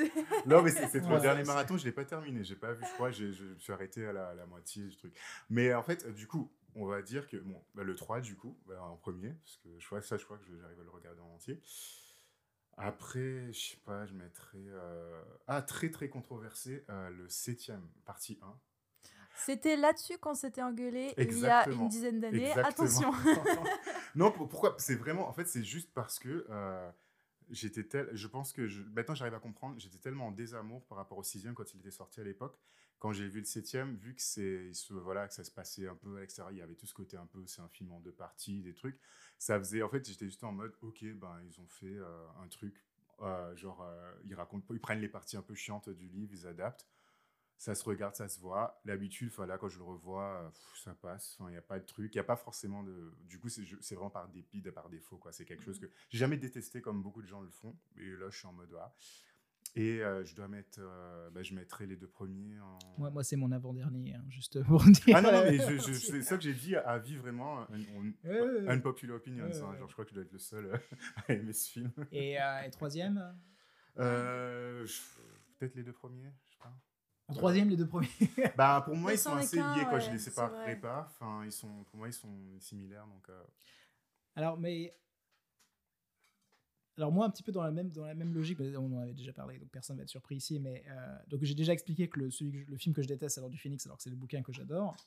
Et euh, c'est ça, c'est aussi c'est le même procédé qui me fait en fait que le livre que j'ai le moins aimé, qui est le dernier, Les Reliques de la Mort, euh, bah, la partie 2, c'est celle qui me fait le plus d'effet. Et même en revoyant les films, c'est celle qui. euh, bah, fondamentalement, en fait, je pense que ça vient du fait que, vu qu'ils ont divisé le, film, le, le livre en deux parties, ce qui, est- qui était absolument qu'une question euh, financière. hein. C'est-à-dire que c'est le bouquin, c'est l'un des bouquins les plus C'était les courts. premiers, non, à faire C'est ça à c'est l'un des. Ouais, hein. ouais, ils ont Ouais. lancé la tendance. ouais. C'était un des bouquins les plus courts. Il y avait aucune. Genre, s'ils ont fait le 5 en un seul film, il y avait aucune raison de faire le Mhm. 7 en deux films. Ils l'ont fait en deux fois parce qu'ils voulaient doubler euh, le box-office qu'ils allaient avoir. Genre, C'était que des questions financières.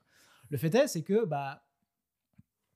ils- déjà, la partie 1 évacue la partie chiante du bouquin, personnellement. Donc, c'est-à-dire que. Pour ça que je, je le déteste quand même, parce qu'en fait, il a tout ce qui me faisait chier dans le bouquin, c'est là. Le dernier, en fait, c'est ça devient un blockbuster. Alors après, ça peut être une critique, hein, mais en fait, ça devient un blockbuster très conventionnel. Mhm. Mais il fonctionne du coup comme un blockbuster conventionnel. Donc c'est le combat contre le bien et le mal, entre le bien et le mal. Euh, les enjeux, ils sont clairs. euh, euh, il y a suffisamment de place pour avoir des scènes d'action qui sont qui sont genre qui étendues, tu vois, je veux dire. Et ils ont même réussi quand même à faire à faire à faire un truc qui était assez incroyable, c'est que la technicalité, elle est moins ridicule dans le film que dans le bouquin. C'est-à-dire ce qui fait que parce que vraiment dans le bouquin, moi j'avais dû relire trois fois euh, la page où Voldemort perd parce que je comprenais pas pourquoi il avait perdu. Tu vois, c'était à ce point-là, euh, c'était tellement euh, pas événementiel. Bah, dans le film, ils ont étendu ça, enfin ils ont vraiment grossi ça. C'est une bataille où ça se bagarre tout Poudlard entre les deux. Enfin c'est vraiment un truc de grand spectacle. quoi. Et du coup, ça, je trouve que en fait, ça délivre beaucoup là-dessus. Et aussi, il y a le fait que bah le personnage dont on n'a pas encore parlé, euh, qui pour moi aussi est la raison pour laquelle je n'aime pas les films de manière générale, parce que je trouve que c'est euh, c'est là où c'est le plus gros péché des adaptations d'avoir raté ce personnage. Mais en même temps, le septième se rattrape quand même sur la fin. Bah, c'est le personnage de Snape, Mhm. c'est le personnage de Rogue, qui est quand même le personnage tragique de toute la saga. Moi qui m'avait qui me faisait et je dis pas ça genre de- c'est- ça peut ça peut faire genre ah oui rétroactivement c'est facile de dire ça mais je me rappelle moi en lisant les bouquins c'était genre le personnage qui m'intéressait le plus toujours Enfin, c'est-. Enfin, Voldemort, c'est l'ennemi, mais lui, c'est vraiment le personnage ambivalent. Mais euh, voilà, mais tu, tu, tu sens qu'il y a quelque Et chose qui est là depuis le début. Et tu sens, Ouais, et tu sens, et tu, et sens qu'avec Harry, moi je me rappelle qu'avec il y a des trucs où je me disais, ah là peut-être que Harry va devenir pote avec Snape parce qu'ils ont vécu un truc ensemble et tout, tu vois. Et en fait non, ça se faisait pas parce que tu sentais qu'il y avait quelque chose qui retenait Snape et tu. Et à chaque fois je me disais, mais en fait est-ce que c'est parce que c'est moi qui lis un truc dedans ou et c'est qui est pas du tout là ou puis du coup quand il quand il tue Dumbledore et qu'il trahit vraiment, enfin il y a quelque chose en disant. Euh... il y a Siri qui, Siri qui veut participer au podcast. Euh, et euh, mais il y a quelque chose il y avait quelque chose de voilà enfin moi je m'étais- j'étais vraiment attaché à ça donc les rebondissements des bouquins Mhm. m'avaient vraiment touché et, et, et, et, la- et le twist final du fait en fait que ça a été euh, ça a été l'allié principal d'Harry Mhm. genre en- encore plus que Dumbledore en fait c'était ça la révélation du bouquin c'est qu'en fait Dum- Dumbledore est pas un personnage si si génial que ça euh, enfin, en tout Et cas même, euh, ça- contrairement à ce que Rowling pense tu vois Bah, ça prend le, le switch aussi, c'est-à-dire Ouais. pendant très longtemps on se dit ah c'est Dumbledore, le, le gardien, le sauveur, Ouais. le protecteur, la personne très Ouais. entre guillemets euh, the white, euh, la, la personnage très blanc quoi, dans- White angélique, Knight quoi. ouais. Euh, au final, ça prend le switch parce que je me rends Ouais. compte que ouais, c'était un peu un petit connard, hein, Euh, Dumbledore, dans ce qu'il a fait. Les mais enfin, mais ça, c'est- comme ça qu'on le lit. Mais moi, je garantis que Rowling le comprend pas comme ça toujours. Oui, oui, et on en reparlera en fait, dans ouais, Fantastic ouais. Beasts. Mais, mais, mais, y a- mais voilà, mais donc Snape, Rogue et tout, c'était vraiment le personnage, je trouve, le plus intéressant euh, que Rowling a créé. Et, euh, et les films, il, est, enfin, il, a, il a une bonne place dans le premier. À partir du deuxième, il commence à être effacé. Le troisième, il est quasiment plus là. euh, et c'est comme ça jusque bon bah au sixième, il a il y a quand même le moment de la mort de Dumbledore où il, il- heureusement qu'ils avaient casté Alan Rickman, genre c'est qui est quand même le casting Ah parfait oui, du film, ah ouais. Où il est absolument Ouais, dedans. revient sur Donc c'est donc vrai, c'est vrai que quand même le, le fait qu'ils ont quand même casté la bonne personne, donc malgré le fait qu'on le voit très peu, bah, il donne tout. Ah ouais. Et donc la, ouais. grande séquence, la grande séquence révélation dans la septième euh, partie 2, où euh, Harry voit les souvenirs de la vie de, de, de- de- de Snape, euh, elle est, je la trouve bouleversante. Et, et Mhm. elle, je me rappelle qu'elle m'avait mis les larmes aux yeux au cinéma. Elle m'a mis les larmes aux yeux quand j'ai revu les films. Ouais, que alors que je regarde le truc très cyniquement, avec un regard très critique des films, que je trouve assez ridicule sur plein d'aspects, et pourtant cette séquence-là, je la trouve, euh, elle, elle marche, ce qui est paradoxal, parce qu'ils ont raté tout le reste du personnage, et cette séquence-là marche. Mais c'est ça que je trouve aussi dommage parce que j'ai eu, euh, enfin, j'ai j'ai des, des membres de ma famille, etc., qui n'ont pas lu les livres, qui ont vu, qui étaient juste fans Ouais. des films, et du coup, ils comprenaient pas eux pourquoi est-ce que. C'est si important. Ouais, Ouais. mais Snape, bah, on s'en fout en fait. C'est pas le, juste le, le, le- enfin, le prof un peu. Ouais, c'est, euh, pour eux, pour eux, ça aurait été la même chose si le twist c'était que le, le, le, le, le- merde, le, faire de Poudlard, c'était euh, le grand héros d'histoire, quoi. C'est, on dit, parce bah que ouais, ça faisait un peu pas, ça. Le sixième, c'était un peu Ouais. ah, ah, ah, ok, d'accord, c'est le- la personne qui. euh, voilà. Donc, du coup, c'est vrai que ça, ça c'est vrai que c'est un truc qu'ils ont omis dans, le, dans les, les, les films qui, du coup, embêtent un peu. C'est ça, quoi. C'est le personnage de Snape. euh, Tu dis quand même, c'est l'un Ouais. des personnages les plus importants de toute la saga, quand même. ouais. Euh, du coup, je termine ma, mon top 3. Donc, le premier, c'est les reliques de la mort partie 2. Euh, le deuxième, c'est le prisonnier d'Azkaban. D'Azkaban. Et le Euh, 7, t'as dit.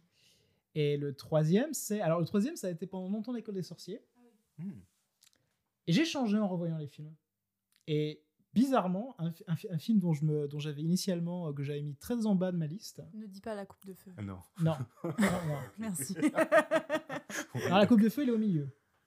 Ah, ok. Ouais. ok, c'est parti, on s'engueule. Ouais. Non, c'est le, c'est le prince de sang mêlé.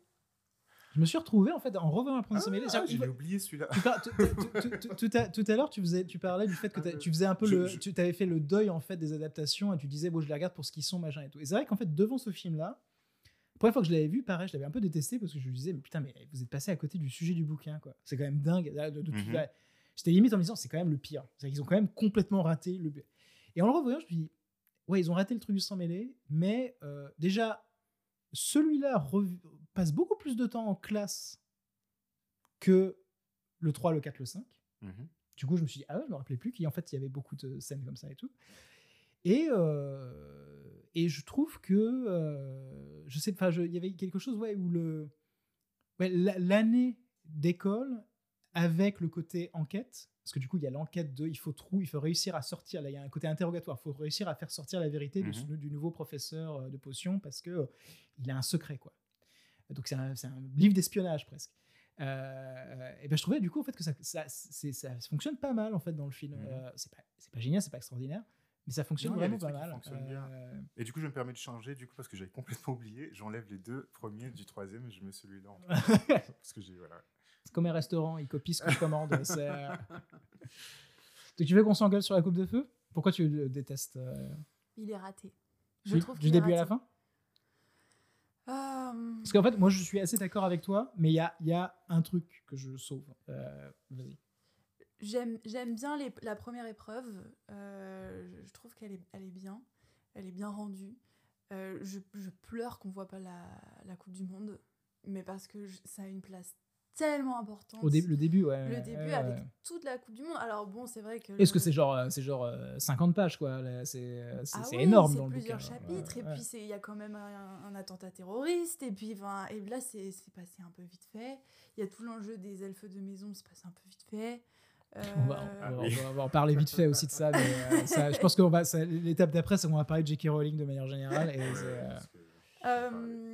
après, les épreuves sont pas mal rendues. La fin est un peu pff, que de poisson, euh, que de boudin. euh. Bah, moi, c'est ça que je sauve dans le film. Je trouve, alors c'est peut-être du fait encore une fois que je renv- renvoie au casting, mais c'est quand même la première. Parce que moi, je me rappelle que jusqu'à jusqu'à la Coupe de Feu, on savait pas qui allait jouer Voldemort. Oui, c'est vrai. Et ils ont quand même choisi Ralph Fiennes, qui est quand même pas un, c'est c'est pas, c'est pas un acteur raté quand même. Euh, Du tout. et je trouve quand même qu'il incarne quelque chose. Quoi.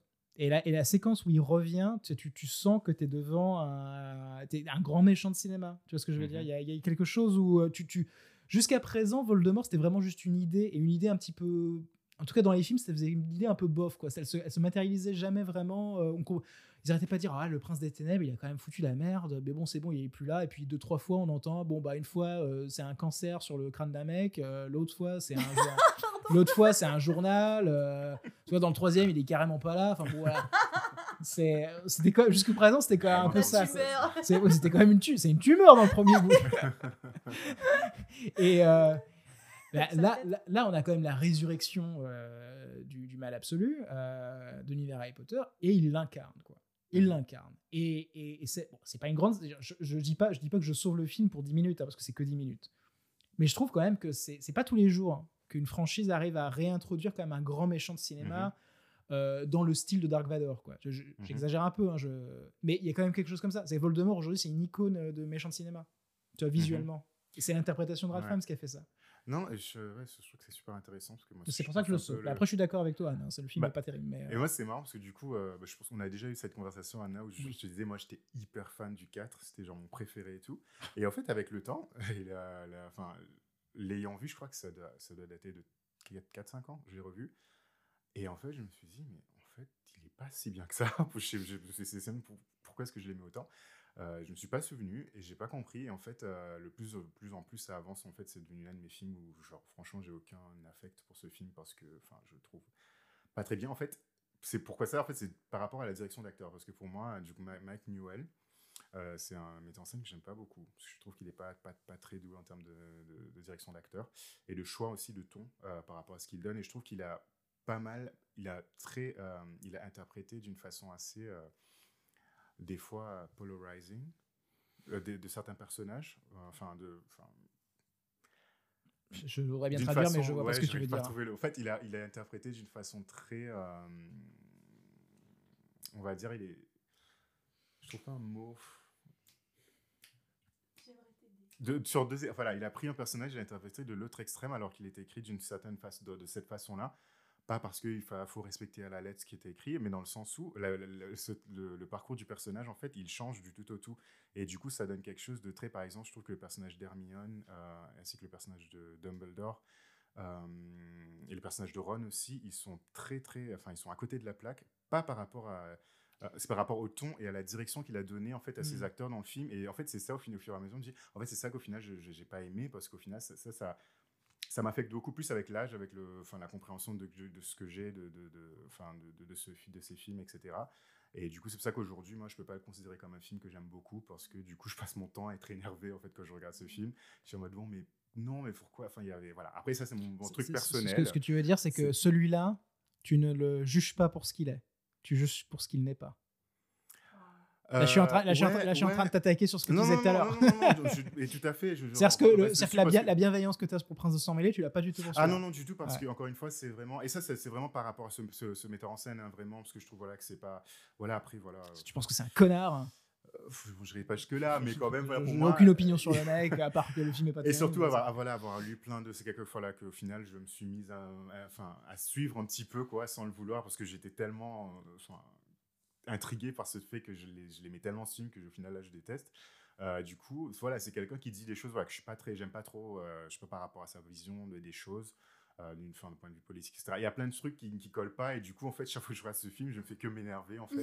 et du coup, je ne peux pas, Le film pas. ulcère. Ah non, mais des fois, voilà, je, voilà c'était juste pour ça. Et je tiens à dire, la seule, enfin, le seul truc, c'est encore une fois, Ralph Fiennes, c'est la fin. Là, du coup, c'est la, la fin, en fait, que j'ai des fois, je fast forward et tout, j'arrive à. ah, Mais, mais, mais moi, je la trouve vraiment très bien. La Ouais, fin. ouais, cool, j'ai cool, une classe. anecdote sur le 4 euh, qui est peut-être pas vérifiée. anecdote que j'ai récoltée par mon expérience. En VF, c'est la première fois qu'il y a un gros mot dans le film Harry Potter. Ah, c'est vrai? À quel moment? Bah, tu sais, euh, Harry, il est seul dans le 4, tout le monde lui tourne le dos, Fuck dont Ron, et euh, il s'engueule avec Ron pour la première fois, et, euh, et il dit T'es vraiment qu'un con. C'est la première fois, et je Ah crois la seule qui. Ouais, mais c'est parce que je pense qu'en anglais, du coup, le terme, il est, il est beaucoup plus euh, doux et en français, on n'a pas de problème à dire juste con, quoi, dans un film. Mais pour- je crois. euh, Toi, alors- t'étais choqué, quoi. Bah, je crois que c'est le seul gros mot qui Que tu as a... entendu de ta vie? N- ou non. Dans les, dans les films, euh, je crois que c'est le seul gros mot qu'il y a. Waouh. Ouais, c'est vrai que. Ah, Je pense que dans les Fantastic Beasts, j'ai Euh, entendu fuck quelque a- part. Il y a, mais, il y a- a euh, quand même Not Ah my oui, je parle des- daughter, you des huit bitch. films. Oui. C'est quoi? Not my daughter, you bitch. Je sais pas comment ça a été Oui, traduit en c'est vrai, c'est mais- vrai, Mais en français, je crois que ça reste poli. C'est vrai? C'est Ah, pas salope. Pas ma, pas ma fille, salope non, c'est- celle-là, elle un est peu pas mal. passée. euh, Je sais pas, c'est pas salope en tout cas. de- Ça marche pas. Ça marche pas. Bitch, euh, bitch, bitch, en fait, paradoxalement, c'est un mot qui est pas qui est pas super vulgaire en anglais. Quoi. Le bitch, justement, ça passe, ça passe dans les films pour, pour les Mhm. films famille et tout, genre comme, comme les- Ah, on, mais ga- on que- galère à le traduire en Mais je crois que français. c'est même pas traduit, je crois qu'elle dit juste euh, Touche je pas touche ma pas fille. ma fille, ouais. Je crois que c'est juste Ouais, ça. parce que, euh, parce que ça, c'est quand même un, un- un clin d'œil à, euh, à, à- à la scène de Aliens, hein, Alien le retour, euh, quand Mhm, euh, mhm. Ripley revient avec la machine Ouais. devant la reine alien et qui lui dit euh, you know, don't, don't you touch her, you bitch. Et en français, la traduction de ça, c'est ne pense pas à la toucher, sale pute. Mais c'est Alien, donc ça va. Alien, c'est R-rated, c'est pour, euh, voilà, c'est pas fait pour les enfants, donc ça va. Ah, L'image. Bitch se transforme en. Il me semble que c'est pute. Hein, euh, euh, Ça peut, ouais, ça se mais il me semble. Ça se prête. Hein, la reine alien est une pute. bon, c'est vrai que ça aurait euh, été un peu. euh, c'est- Molly Ah, Weasley pour ou contre, la reine alien est-elle une pute? Vas-y, c'est le sujet du prochain podcast. Euh, je, bah, du coup, je voulais passer. Alors, je pense qu'on a quand même bien couvert les films, bien Ah couvert oui, les bouquins. ouais. Un truc dont j'ai envie qu'on parle un peu rapidement, même si on pourrait faire longtemps dessus, c'est poser la question de, en fait, surtout parce que là, on a expliqué plusieurs fois en fait de la manière dont notre vision d'Harry Potter a changé avec le temps, les- avec les relectures ou avec les revisionnages. Il y a un truc aussi qui change, c'est que bon, la, la- la personne de J.K. Rowling s'est vachement démystifiée au fil du temps. Ah bon? Euh, surtout notamment du, du- du moment qu'elle a découvert Twitter où elle a commencé à dire exactement ce qu'elle pensait sur les trucs, on s'est rendu compte que oh tiens elle est pas très ouverte d'esprit en fait euh, Madame Rowling alors Mhm. qu'elle nous a quand même euh, queer baité euh, Dumbledore étant gay pendant longtemps on va y revenir mais enfin voilà on a toujours pensé que c'était quand même une meuf assez progressiste machin et tout et en fait J.K. Rowling c'est une blairiste elle est d'ailleurs Mhm. pote avec euh, Tony Blair Ouais. Bon donc idéologiquement il y a des trucs comme ça et c'est vrai que dès le moment où tu commences à comprendre un petit peu l'idéologie de Rowling et des limitations de sa compréhension du, monde politique et, philosophique et tout, et que tu relis ou tu revois Harry Potter, bah, tu te rends compte quand même qu'il y a des trucs. euh, euh, Il y a quand même une espèce de hiérarchie du fait que donc c'est un monde de sorciers, mais vu qu'elle l'a créé en pensant au monde anglais, en fait, elle a, elle a hiérarchisé le fait que en fait, la grande école de sorcellerie, c'est en Angleterre. Donc, en fait, l'élite de l'élite, c'est des, c'est des sorciers anglais. C'est toujours un truc bizarre, en fait. Elle a créé un monde parallèle de sorciers, mais il y a quand même des nationalités. Mhm. Ce qui revient le problème dans Fantastic Beasts 3 aussi, avec les trucs d'élection. Euh, et euh, donc, il y a quand même toutes ces questions-là. Elle s'attaque à la question de l'esclavage. Donc, il y a les, les elfes qui sont des esclaves et tout. Sauf qu'en fait, elle s'y attaque en disant Oui, alors quand elle introduit ça, on dit Ah, c'est beau, Harry, elle libéra un esclave. Sauf qu'après, tout le reste du bouquin, c'est Hermione qui essaie de se battre pour que tous les elfes soient libérés de leur esclavage. Et en fait, c'est un comic relief, quoi. On se fout de sa gueule. Mhm. On, trouve, on la trouve un peu ridicule de faire ça. Euh, donc en fait, le commentaire sur l'esclavage dans le monde réel, parce qu'on peut pas ne pas se dire qu'il y a un parallèle. C'est dès le moment où tu amènes un des dans un monde fictif, tu amènes des personnages qui sont esclaves, bah, ça quand même pose une question morale pour les personnages. Sauf que le personnage principal, Harry, s'en fout. Il s'en fout, en fait. Il dit, bon, bah, s'il y a des esclaves qui sont condamnés à esclaves, c'est pas grave. Oui, il prend pas parti en tout cas. Prends pas parti, ouais, parce Ouais. que pro- pas prendre parti dans ce genre de situation, c'est prendre parti. c'est que tu prends parti sur des dominants, c'est pas juste ce que je veux dire.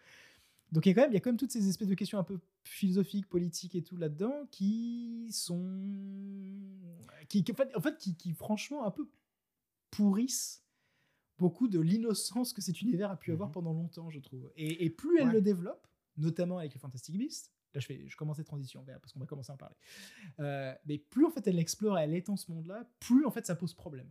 Tu vois, plus elle complexifie son monde, plus en fait ces espèces d'approximations, je trouve, Mhm. posent problème. Bah, euh, je suis d'accord avec toi là-dessus. Euh, et surtout du fait, moi, je vais passer du coup parler du, euh, de la partie race de tout ça, parce que c'est quelque chose quand même qui m'a beaucoup, pendant très longtemps, touché parce que voilà, ça se voit pas, je suis un homme noir. Euh, je vais pas parler de représentation encore une fois, mais techniquement, voilà, vu que c'est un bouquin, on peut se laisser prêter à l'imagination, se dire que peut-être tel personnage l'était ou pas, ou pas, caisse. Moi, ce que je trouve des dommages, en fait, c'est dans un univers, créé, euh, où on va dire que les sorciers vivent en parallèle avec le, monde actuel, quoi, la civilisation actuelle. Euh, pourquoi est-ce qu'elle a choisi en fait de faire en sorte que bah, du coup le, le monde des sorciers est aussi un monde colonial, c'est-à-dire il y a les mêmes codes qui s'y appliquent là-bas par rapport à, à la colonisation quoi. Tous les personnages euh, noirs, asiatiques, euh, de l'Asie du Sud, euh, dans ce- cet univers, ils ont les mêmes stéréotypes qui sont tirés de l'époque coloniale, alors qu'il n'y a aucun sens en fait. Si c'est l'univers de sorciers, techniquement, vu qu'ils étaient, ils ont vécu en parallèle mais séparés de cet univers, il y a techniquement la colonisation ne s'est pas forcément étendue aussi loin dans cet univers. Donc du coup, tous les personnages noirs, asiatiques, Asi- euh, enfin, et du sud de l'Asie ne ne peuvent pas du coup avoir euh, ces traits-là. Du coup, c'est ça qui m'a beaucoup gêné dans le premier épisode. Quand je dis qui m'a gêné, c'est avec, les- avec du recul, les 4-5 ouais. dernières années. Euh, je me dis, ah ouais, c'est vrai que c'est dommage, quoi. Et je parle des personnages comme Kixé Shacklebot, comme Cho Chang, comme tout, etc., qui sont voilà, des personnages qui ont ces traits très colonial, quoi. La façon dont elle les traite, elle écrit de cette façon-là. Euh, Mais pas tellement euh, à l'écrit, en vrai. en fait, à en fait, je me suis dit la même chose, mais en fait, à l'écrit, c'est pire. Parce Ah qu'au final, à l'écrit, à- vu que ces personnages-là, ils n'ont pas forcément beaucoup de temps à à l'écran. Donc, euh, Shacklebot, on le voit, euh, il fait genre une minute dans chaque film, quoi. Oui, ironiquement, ironiquement, les films, à la limite, ils sauvent un peu la mise parce qu'ils Ouais. ont, évacué quand même beaucoup de trucs Ouais, quand même problématiques des bouquins. euh, Alors que voilà, enfin, dans les livres, on passe beaucoup plus de temps avec ces personnages-là, euh, et du coup, on se dit, voilà, le fait que, euh, je vais prendre un exemple, enfin, le fait que Kingsley, je- enfin, je le prends lui parce que c'est l'un des seuls personnages noirs euh, écrits comme ça dans le livre, euh, c'est quand même quelqu'un qui est très entre guillemets ethnique.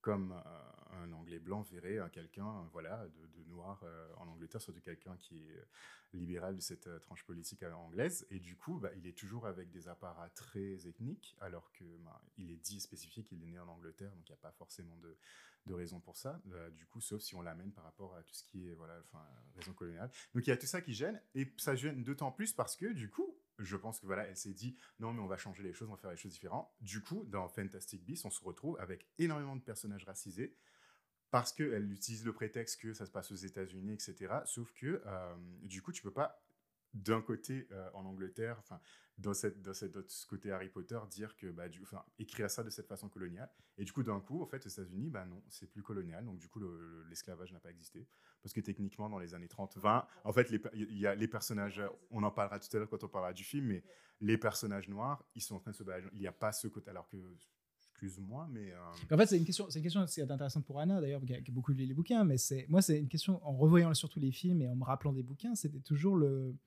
la question de. euh, mais en fait, l'univers des sorciers, il s'est construit comment dans, dans la diégèse des bouts de l'univers Harry Potter? Parce qu'il T'as l'impression que c'est un truc, c'est un peu leur monde à part, hein, parce qu'ils ont, ils ont, ils ont leurs animaux euh, magiques, ils ont leurs euh, coutumes, ils ont leurs, euh, leurs aliments, leurs recettes, leurs machins, ils ont tout le truc à eux.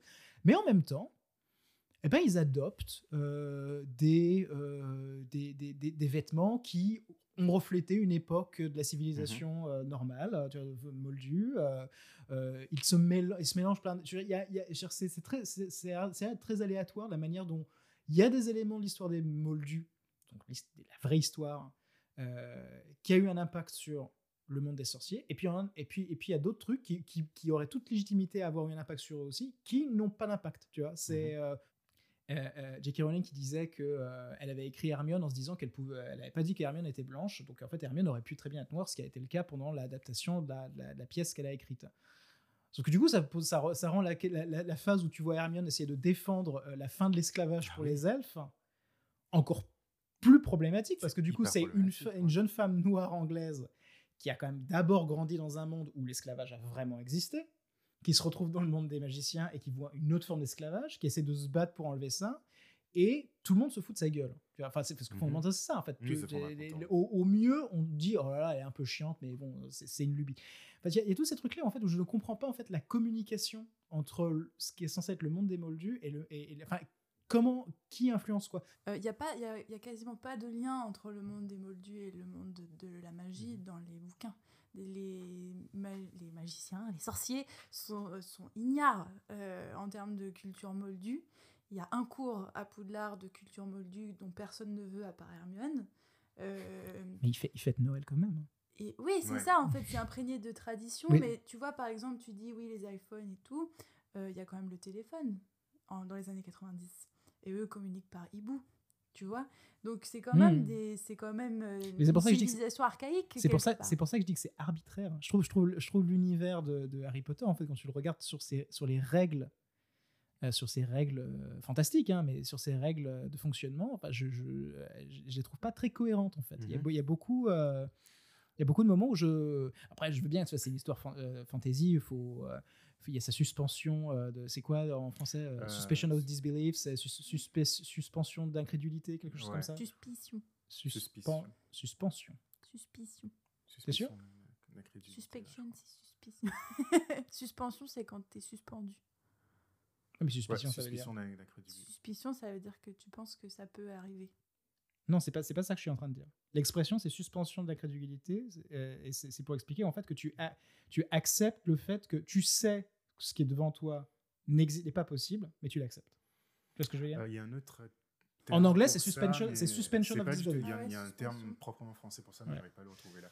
Mais en tout cas, en fait, moi, ce que, pour rebondir sur ce que je, je disais, même par ce que je disais, parce que je trouve qu'on n'a pas assez parlé de ça, mais c'est très important aussi, de la pièce qui n'a pas été écrite écrit par euh, J.K. Rowling, qui a été Ah bon? coécrit par deux autres personnes, où elle a travaillé dessus. C'est vrai? Donc elle a quand même tout validé, elle a donné les idées de base, euh, mais c'est pas elle qui l'a écrit à 100%.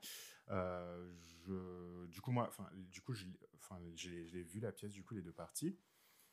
Et c'est vrai qu'il n'y a pas. euh, ce qui se passe, du coup, euh, je crois que ça se passe en 2022, dès 19 ans après.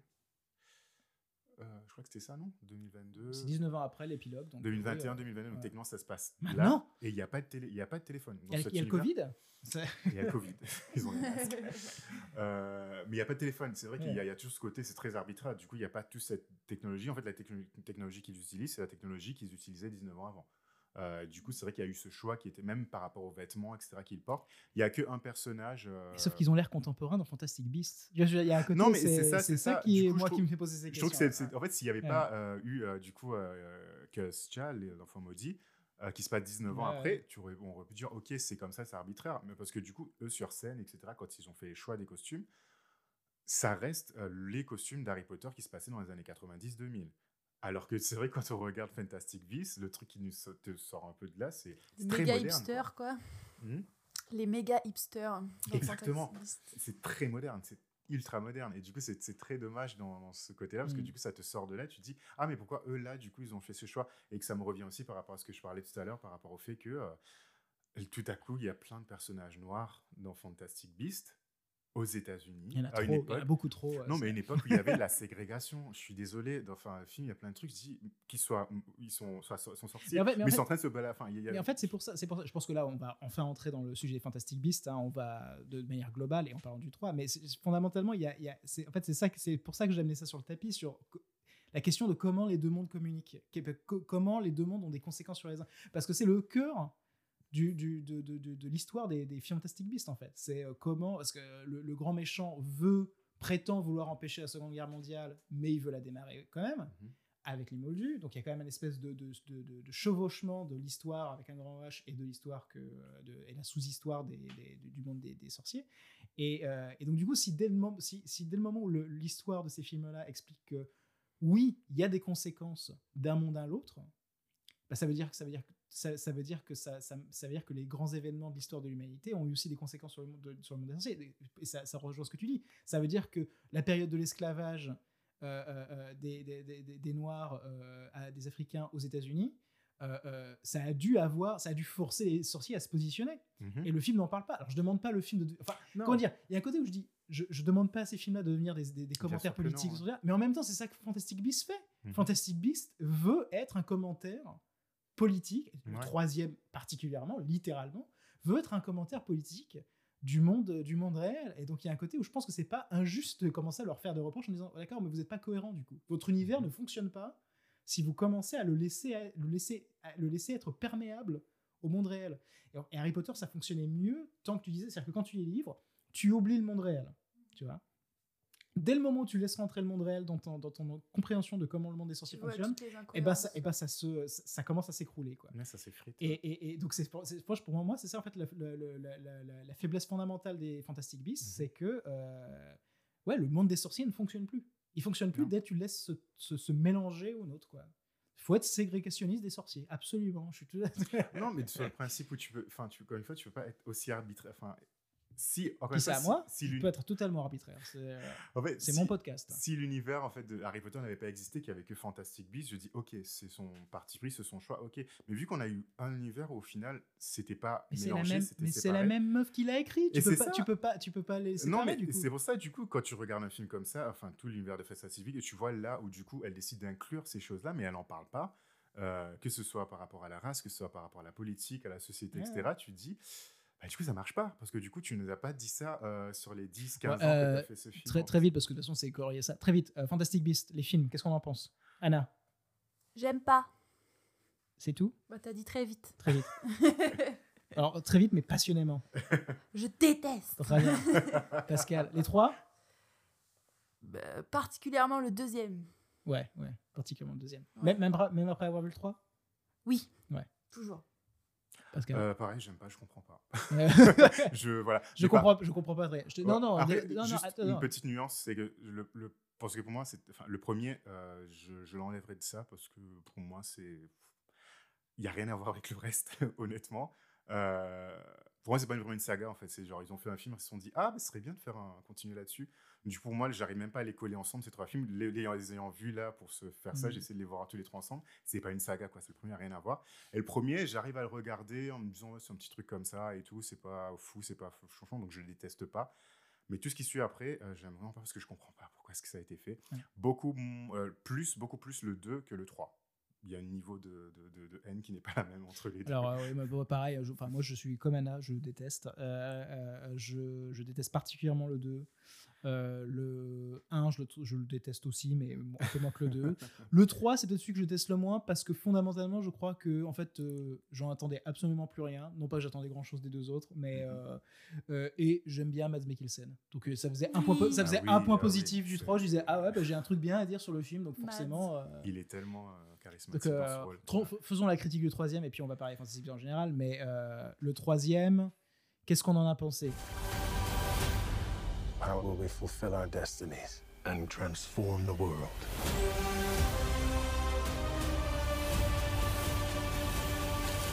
Anna, Bah, je l'ai vu aujourd'hui. j'ai vu aujourd'hui. alors, c'est très frais alors. hein. frais, Et euh, cette, je dirais cette fameuse phrase, je n'en attendais rien et j'ai été quand même déçue. j'adore, j'adore. voilà. Meilleur résumé.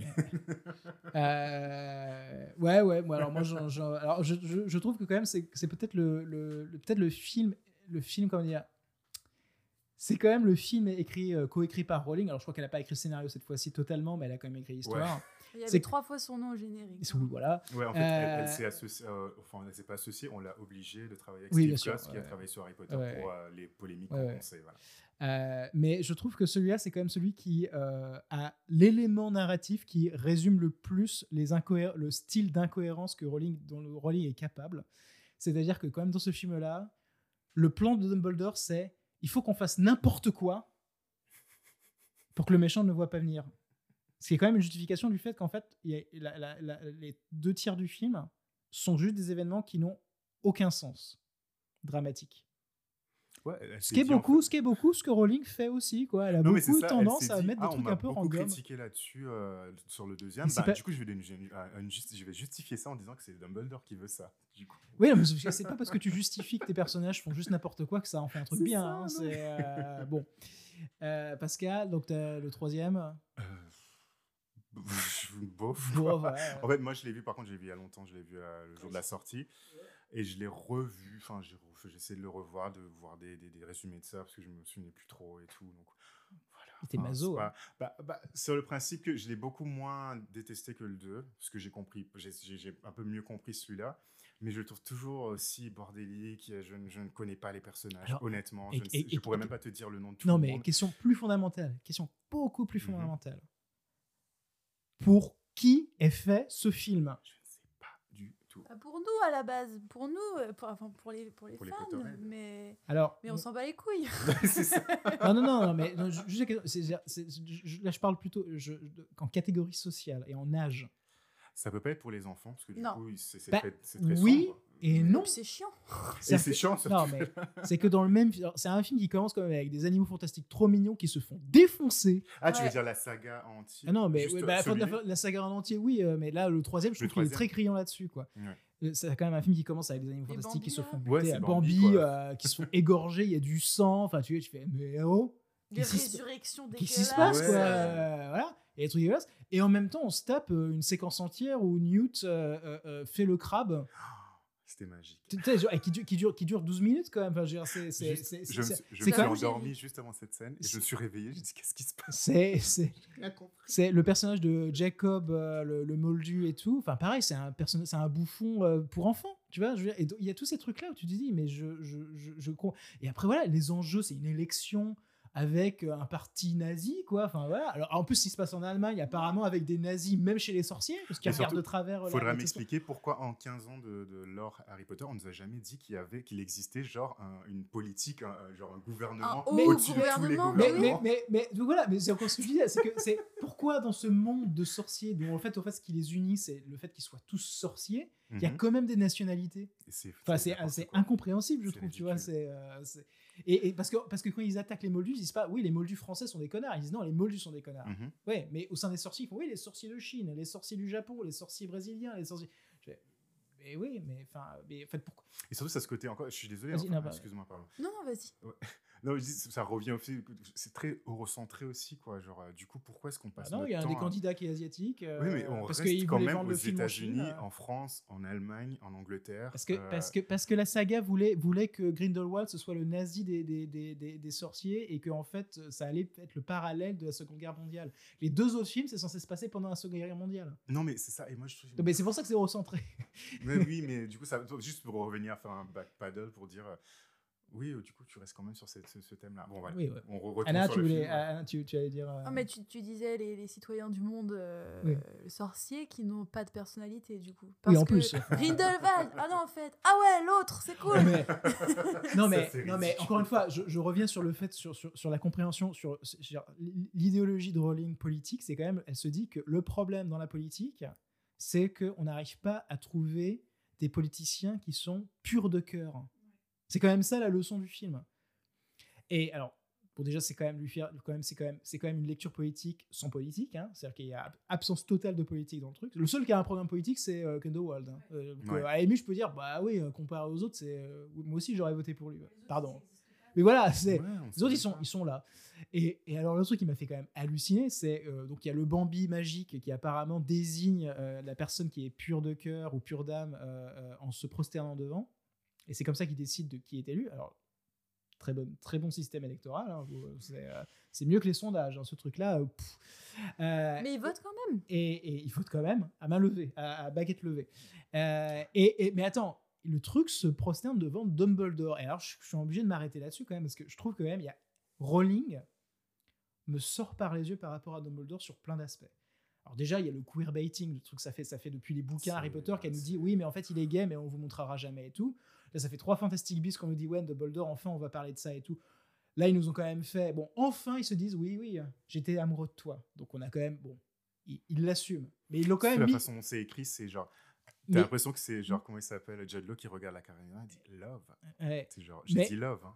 Mais et, à- la- euh. limite, c'est quand même ça qui est bien qu'ils aient qui est fondamentalement au-delà des, des controverses, c'est quand même bien que Johnny Depp ait été remplacé par Mads Mikkelsen parce qu'à la limite, ouais, une romance entre euh, Jude Law et Mads Mikkelsen, je peux y croire, tu vois.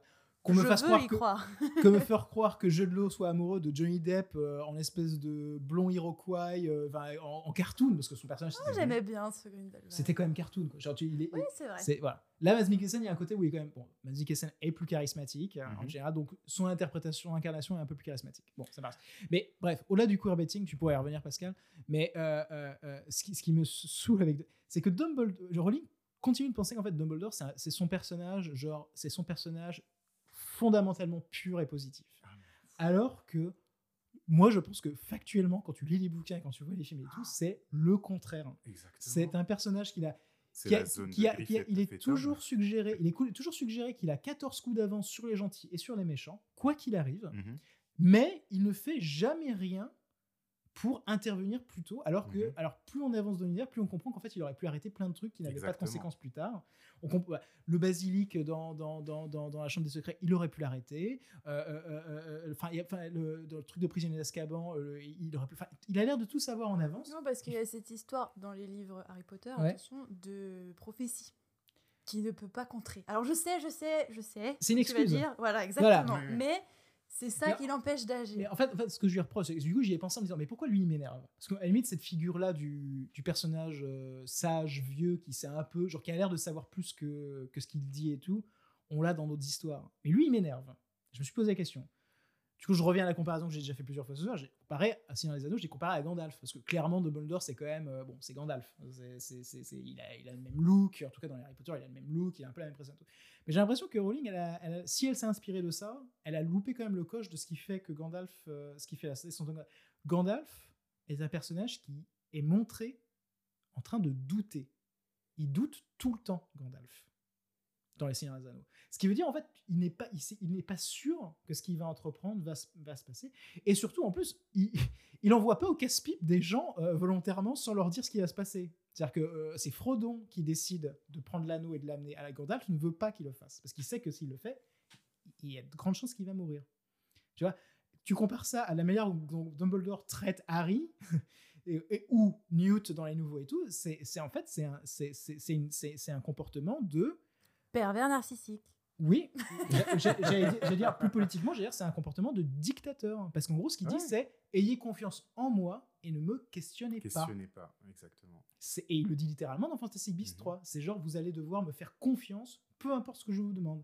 Et je me dis, putain, dans un film où le méchant est littéralement le fasciste des sorciers, je me dis, c'est quand même chaud que le héros, donc le contre de ça, soit un mec quand même qui a une façon de procéder qui est un peu facho aussi, tu vois. C'est. euh, Donc, Pas euh, chaud, je- mais même humainement, en fait, parlant, moi, ce personnage, euh, enfin, quand on a lu les livres, enfin, on peut faire le lien parce que c'est elle qui a écrit les livres. Dumbledore, quand même, on a toutes des chapitres sur où on explique toute son enfance et le l'histoire avec sa sœur Ariana et comment est-ce qu'il traite son frère aussi. Euh, c'est pas quelqu'un de bien. Enfin, Non, même il par- est carriériste, ambitieux. Exactement. euh, Techniquement, enfin, on suggère que peut-être c'est lui qui a tué sa sœur.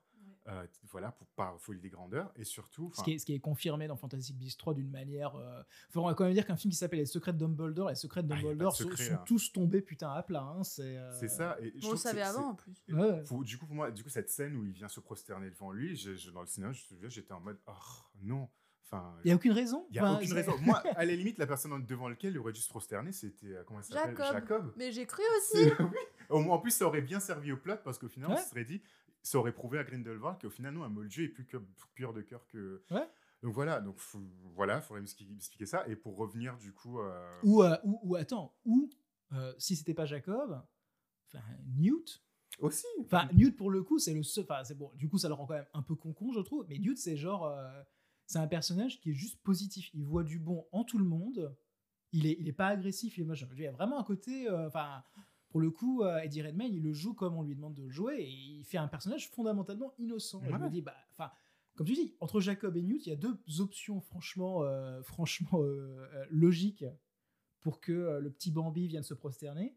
Et c'est devant Dumbledore hein, qui le fait. Dumbledore, qui, je- oh, enfin voilà, c'est, c'est, c'est- je, je ne comprends pas pourquoi c'est, c'est, c'est- enfin, En plus, il a aucune raison de refuser. Pourquoi il s'offusque Pourquoi il dit non? Alors, moi, ça m'a fait penser à un truc. Dans le premier bouquin, je crois, euh, quand Hagrid explique Dumbledore à Harry, il Mhm. dit il aurait dû être ministre de la magie, il aurait pu être ministre de la magie, donc en Angleterre, Mhm. et il a refusé parce qu'il voulait rester à l'école, euh, proche des élèves, des étudiants et tout ça.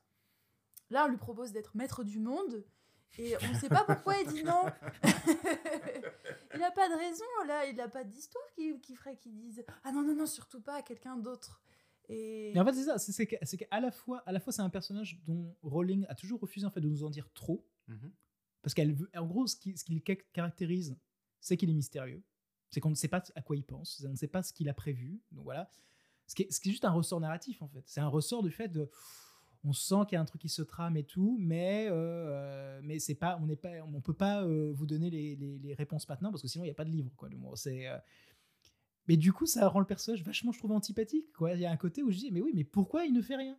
Pourquoi il n'intervient pas quand il y a des problèmes D'ailleurs, Harry se fâche contre lui. Voilà, pour- Ouais. à ce mais oui, mais en même temps, au final, Harry, euh, Harry en ressort en se disant quand même, ah ouais, euh, quel homme bien, je vais quand même appeler mon fils comme lui. A- C'est pour ça que je dis que c'est un pervers narcissique. Il y a- sur- y y y quelque chose de genre, je pense que Rowling ne, con- ne- ne- Rowling a une lecture de Dumbledore qui est unique. Je crois qu'elle le lit d'une manière qui n'est lue par personne d'autre au monde, parce que j'ai l'impression que personne ne le voit comme une figure fondamentalement Après, positive à part elle. Il y a un truc aussi dedans, c'est que c'est un film qui s'appelle Secrets of Dumbledore. On sort, Dumbledore, il est aussi mystérieux et tout ce que tu as dit là, il- on n'a rien appris de plus sur lui. Bah, semble- on a semble- appris sur semble- sa famille, Oui, donc je ouais. me dis peut-être Secrets of Dumbledore, c'était sur la famille Dumbledore, Ouais, ouais, ouais. que genre, euh, euh, croyance voilà, spoiler, enfin, hein Sur- Parce que Belfort, Sur il a un fils. Aurelius. Ouais, voilà, Ouais. genre, genre, c'est le secret, parce que du coup, j'ai- Eh, euh, Quel autre secret qu'on a appris? On Ezra. Ezra, Ezra Miller, best hair, best hair, Best Hair. best hair. Best Hair. Ça lui De, va ce- de, bien. de cette saga, best hair. De, de, de ces films, je pense best hair Best Ezra hair. Miller. ouais. franchement, surtout la scène euh, euh, quand il, euh, le duel entre lui et Dumbledore, Ah ouais, à les, la les fin, cheveux, les cheveux, ils étaient incroyables. les effets spéciaux pour lui faire les cheveux au vent.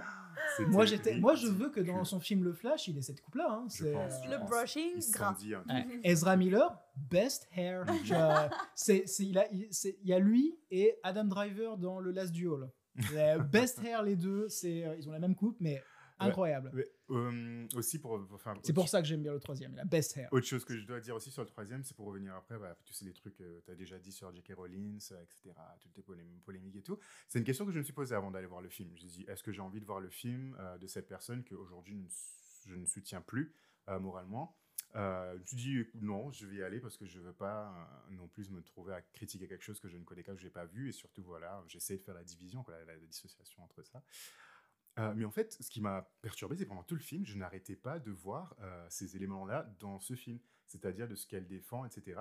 Le truc le plus profond, enfin fondamental, qui m'a beaucoup plus gêné dedans. Et ça, c'est- même pas quelque chose direct. C'est si, c'est directement lié à elle, mais c'est pas directement lié au scénario. C'est que on est d'accord. Donc ce- ce- cette nouvelle saga, on a quatre personnages euh, centrales. On a donc il y a Newt, il y a Jacob, et il y a les deux sœurs, Queenie et Tina tu m'ex- enfin, on m'explique pourquoi euh, dans le troisième film, Tina, qui est la, la lead, la Hermione de, cette, euh, de ce film-là, elle n'est pas dedans, euh, scénaristiquement parlant. Du coup, j'ai fait. Voilà. crois- il me semble que c'était. que Oui, non, c'est pour ça que je- reviens C'était dedans. qu'une question de calendrier pour l'actrice. Oui, non, c'est pas oui. ça? Euh, en fait, ce qui s'est passé, ce qui a été très, très, très controversé avant la sortie du film, qui m'a aussi, à un moment, dit euh, la personne, l'actrice de toute la saga, Wizard- de tout le Wizarding World, on va dire, qui a été le plus vocal contre J.K. Rowling, c'était Catherine Waterston. Donc, c'était celle qui joue à Tina. Euh, où elle parlait, euh, enfin, clairement de, voilà, de, enfin, du fait que, ouais, enfin, que J.K. Rowling a certains vues et pensées sur euh, euh, les femmes transgenres. Et voilà, elle, elle défendait vraiment, elle était très, très, très euh, directe, quoi. Elle mâchait pas ses mots comparé à d'autres comédiens qui ont, euh, voilà, qui se sont mis euh, du côté, voilà, pour défendre, en fait, les, perso- les personnes transgenres, mais qui n'allaient pas non plus attaquer J.K. Rowling. Voilà, qui disait c'est une, une femme de son temps, entre guillemets, des choses comme ça. Mais elle, elle y allait vraiment, vraiment, vraiment à fond, euh, et qui fait que euh, jusqu'au en fait, jusqu'au moment de la promo, en fait, n'était pas mentionné le fait qu'elle serait pas dans le film. Et en fait, c'est juste que quand sont apparues les affiches, euh, il s'est retrouvé en fait plein de gens se sont posé la question pourquoi est-ce qu'il n'est pas dedans? Donc les gens ils ont fait l'association automatiquement. Après, elle est co- elle- le personnage Euh, est quand même dedans de manière très très euh, je suis là, furtive. je- donc, l'association étant déjà faite, par rapport à ça, donc le seul, la seule personne qui n'a pas défendu, euh, enfin qui, était un peu contre celle, du coup le scénariste du film, du coup se retrouve pas être dans les promos, être nulle part quoi, et du coup ne devrait pas être dans le film parce qu'au final, euh, bah, elle est dans deux scènes, en, sachant que c'était le personnage le, le call nomatus sur le call sheet de- des deux premiers précédents films, et surtout que quand même, il y a quand même une arc dedans, c'est que on va sauver sa sœur. Alors que dans les deux premiers films, elle, voulait, elle faisait tout pour sa sœur. Là, oh non, Mm. mais je peux pas parce que je suis busy, euh, je dirige Ouais. les trucs. Donc moi, même si c'est pas le cas, si elle était busy, elle avait des schedules problèmes, en regardant le film, je pouvais pas m'empêcher de me dire est-ce que c'est lié Est-ce que c'est lié? Et ça m'a embêté en fait parce que vraiment pendant tout le film, j'avais ce- cette impression-là, ce sentiment-là. Donc voilà, c'était juste lié à ça. Et toi, Anna, t'arrives à séparer l'œuvre de l'auteur, de l'autrice? Ah, c'est tendu comme phrase, ça. Euh, j'ai pas envie de formuler ça comme ça parce que j'ai pas envie d'associer cette idée à d'autres idées françaises, notamment. euh, de séparer euh, l'artiste. franco-polonaise Voilà, mais euh, moi j'aime pas ce qu'elle est devenue. Euh, Enfin, je, je me suis jamais intéressée à elle en fait, c'est triste. Euh, je me suis intéressée à Harry Potter. D'ailleurs, j'ai jamais rien lu d'autre d'elle. Après, elle a pas fait grand chose d'autre. Elle a fait deux, trois ouais, polars, c'est ça que tu disais. Euh, Elle a fait un Euh, une série de polars. Ah bon Oui, non, elle, est quand même ouais. prolifique. Elle a écrit d'autres livres pour enfants Et aussi. il me semble que dans l'un dans l'un d'eux, euh, c'est justement une femme trans, le serial killer. Ouais, Il me semble qu'il y a un truc comme ça. Ah ouais Ah ouais, ouais, non, mais elle est. elle Ouais. est- voilà, elle est- Bon, voilà. Euh, Donc, moi, j'ai- j'avoue que j'ai envie de prendre position, puis à la fois, j'ai envie de garder euh, ma bulle de D'innocence. d'innocence. Et puis, en fait, moi, euh, Harry Potter, c'est un refuge encore maintenant. Je Mhm. vais avoir 30 ans dans deux mois. Mais c'est que c'est encore mon refuge. Et j'ai envie d'y rester, quoi. Et j'ai- c'est vrai que je suis pas prête à m'en séparer. Par contre, depuis qu'elle qu'elle a une voix, qu'elle s'exprime sur Twitter, qu'elle a les réseaux sociaux, bon, c'est encore un autre sujet, mais euh, j'aime pas ce qu'elle fait. Donc, euh, bah, finalement, je, je pense pas que je regarderai, enfin, je regarderai toujours par curiosité, mais je m'en fous en fait de ce qu'elle fait Mhm. maintenant. Moi, ce Mhm. que j'aime, c'est euh, la saga Harry Potter, euh, et voilà. Ouais. D'ailleurs, dans, dans Fantastic Beasts, quand on voit Poudlard, j'ai eu ma larmichette. Et bah, tu l'avais dit, t'avais dit quand on a vu la, la bande-annonce. Nico, tu m'avais dit, ouais, toi, euh, fanservice, euh, bonjour, euh, t'es tombé dedans dans le panneau, c'est clair, tu vois. Et oui, oui, oui, tout à fait. Bon, là, ça sur demande, on s'en fout parce qu'elle a jamais la même gueule, donc on n'a pas d'émotion, mais Ah, mais il y a la musique, il y a la musique, il y a la musique d'Harry Potter. la musique qui On- fait les faudra, quand petites même, faudra quand même dire, euh, putain, la saga Harry Potter, elle, euh, enfin, ça, ce qui dure, ça fait 20 ans que ça dure. Cette saga, quand même, elle repose totalement sur euh, les leitmotifs que John Williams a créés pour les deux Mhm. premiers. hein. C'est-à-dire que, Ils sont euh, incroyables, il non, faut mais le dire. hein. Ils ont jamais réussi. Genre, toutes les autres. il y a eu- pourtant, il y a eu plusieurs compositeurs, hein, et ils ont toujours juste repris ça et ils l'ont ajusté. Mais, euh, mais globalement. Et Fantastic Beasts, qui n'a pas John Williams du tout, la musique, euh, elle est. euh, Elle tente, elle tente, hein. on sent que ça tente. On tente hein. ça tente, elle dire, s'apprend jamais. je Ça, trouve qu'elle tente. À part quand ils font les, les thèmes de Harry Potter Voilà, pour c'est le, le- le- le- le Bah, nostalgie. je trouve qu'il y a un truc qui était intéressant quand ils font la, la petite variante de ce. qui revient dans tous les films. Et du coup, qui, qui bon, tu, j'oublie parce que c'était pas des films qui, qui restent avec moi après ouais. l'avoir vu. Mais à chaque fois en regardant, on dit oui, c'est vrai que c'était dans les. non, Tu vois, moi, les trucs, les trucs qui m'ont gêné, dans, dans- encore une fois, dans Fantastic Beasts 3, comme les autres Fantastic Beasts, parce que je pense que là, c'est très, très, très criant, c'est. euh, moi, ce qui, ce, qui, ce qui me gêne avec Rowling là-dedans, c'est, encore une fois, c'est à voir avec sa façon de raconter, des, de créer son univers. Et je trouve les incohérences par rapport aux règles qu'elle établit dans son univers magique me posent problème, en fait, pour, pour comprendre Mhm. cet univers. Oui, Euh, euh, par, par exemple, donc, dans, Harry Potter, on sait que le, le truc euh, avec son, son, son objet de time travel, ça a toujours posé problème sur. Parce qu'on se dit, bah oui, pourquoi tous les problèmes d'Harry Potter sont pas réglés avec ça, quoi. Bon. Euh, je veux pas trop m'étendre là-dessus, parce qu'on a déjà on va parler de tout. Mais euh, par exemple, moi, dans, le, dans Fantastic Beasts 2, il y a ce moment où il y a une attaque dans un cirque et tout, et Newt arrive plus tard, il essaie de comprendre ce qui s'est passé. Il utilise un sortilège, et littéralement, Revois la scène. il revoit la scène comme elle s'est passée. Et, et tu te dis, ah ouais, là, oh, la ils sont trop forts, les magiciens, ils ont, ils ont plein, les sorciers, ils ont plein de sorciers. Et je me dis, mais putain, mais si ce sort existe, pourquoi l'histoire d'Harry Potter se, se passe? Pourquoi dans la chambre des secrets, quand ils disent, mais qui a attaqué cette fille? Nous ne savons pas, c'est peut-être Harry, on ne sait pas et tout. Pourquoi ils font, bah oui, Dumbledore arrive, bah oui, sort de, le sort de rebobinage, j'en sais rien. Euh, bon, regarde, bah non, c'était un basilic, il se cache là, tu vois. Bah oui, c'est ouais. euh, euh, et puis après, il y a des trucs beaucoup plus, plus- beaucoup plus esthétiques. Quoi. Genre, par exemple, moi, je- il me semble, ça tu pourras confirmer vu que tu as lu le bouquin, mais il me semble qu'il y avait un truc à propos du fait que les, les, les- tu sais, les sorts interdits, les sorts euh, euh, Andoloris et compagnie et tout, ouais, euh, il y a un truc par rapport au fait que c'est pas des sorts que tu peux ne je pense qu'il y a, une- il y a une phase tu peux envoyer les, sorciers expérimentés peuvent envoyer des sorts sans dire la formule mais il y a des sortilèges particuliers où tu es obligé de dire la formule et il me semble que Avada Kedavra tu es obligé de le dire En fait, c'est selon la puissance du sortilège. Bah, je trouve ça bizarre que dans les Fantastic Beasts, les Avada Kedavra, c'est juste un truc vert. Plus Ouais. personne le dit. C'est trouve- même. euh, Et esthétiquement, ça banalise le truc. Ça banalise le truc. Ouais. Ça, ça- on dirait que c'est juste un sortilège comme un autre. Alors qu'il y avait un côté où, euh, bah, tu vois, Ralph Fiennes, ce qu'il vendait vraiment, c'est que quand lui dit Avada Kedavra, il, euh, il, il le Qui le fait Pascal fait-le. Oh, madame. Oh, voilà J'arrive pas. si, si, il était Ah, parfait. ça va être sympa, ça, au montage. hein, euh, Ah non, un truc que j'ai app- j'ai j'ai appris à faire, là, c'est le. The boy who lives Oh, il est parfait. come to die. Trop bien. Euh, Mais mais oui, donc- je suis d'accord. Ouais, donc il y avait quelque chose, ouais. vous- vous- Mais ça d'ailleurs, c'était depuis les derniers Harry Potter, je trouvais que ça y allait avec les, les, les sortilèges. Il y, avait un peu, il y avait, ouais. un, il y avait un peu, mais en gros, au moins le grand méchant, euh, c'était. Oui, il le euh, disait il, toujours. il le disait, il le disait bien. Euh, là, il y a vraiment un côté où genre, ouais, enfin, Grindelwald, tu vois balancer des trucs, genre quand il bute, enfin quand Aurelius bute la, euh, Ban- la mère de Bambi au début, il lui envoie deux Avada Kedavra sans rien dire. Et Parce pourquoi même tu en vois deux Voilà, même pas morte. Donc Avada, Bah, à la limite, je me suis dit, bon, bah, les bêtes fantastiques, c'est plus gros, ça prend plus de temps, j'en sais rien. C'est pas genre deux balles dans le. Dans le... tu vois Et surtout- Mais il y a vraiment, il y a un côté comme ça en fait où d'un coup le Avada Kedavra, qui était censé être un truc genre, c'est le truc interdit. Les sorciers ils peuvent pas tuer Mhm. quelqu'un avec un Ouais. sortilège. Ben d'un coup c'est un gun.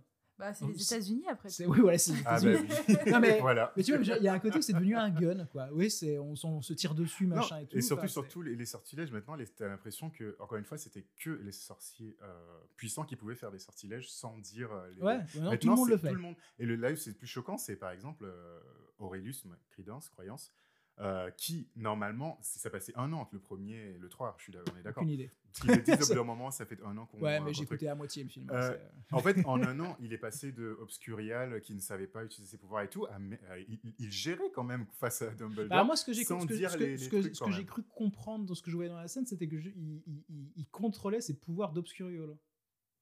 Non, mais enfin, les Bah scènes non, parce que sinon il baguette. serait pas mort. Non, mais genre, oui, mais ce que je me suis dit, les pouvoirs qu'il utilisait pour attaquer Dumbledore, c'était pas genre des sortilèges, c'était encore une fois, c'est il contrôlait ses- sa puissance de, d'obscuriol. Ah oui, les trucs qui détruisent les murs. Ouais, c'est ça. fait, non, mais après, le, c'est sur la scène d'ouverture et les autres scènes où il Oui, il fait Avada ouais, ouais. Il fait aussi les trucs avec l'eau, enfin, il, Oui, fait, il fait plein de choses en fait. je Ouais, dis, il mais- a pris, euh, il a pris le stage intensif Poudlard. Ah, mais là, euh, apparemment, c'est, Grindelwald, c'est un bon euh, professeur, hein. Mais euh, enfin voilà. Mais qu'est-ce qu'on, qu'est-ce qu'il y a d'autre de dire sur le film Euh, Donc là, encore une fois, je voulais juste revenir sur la technicalité parce que ça m'a quand même. Fou.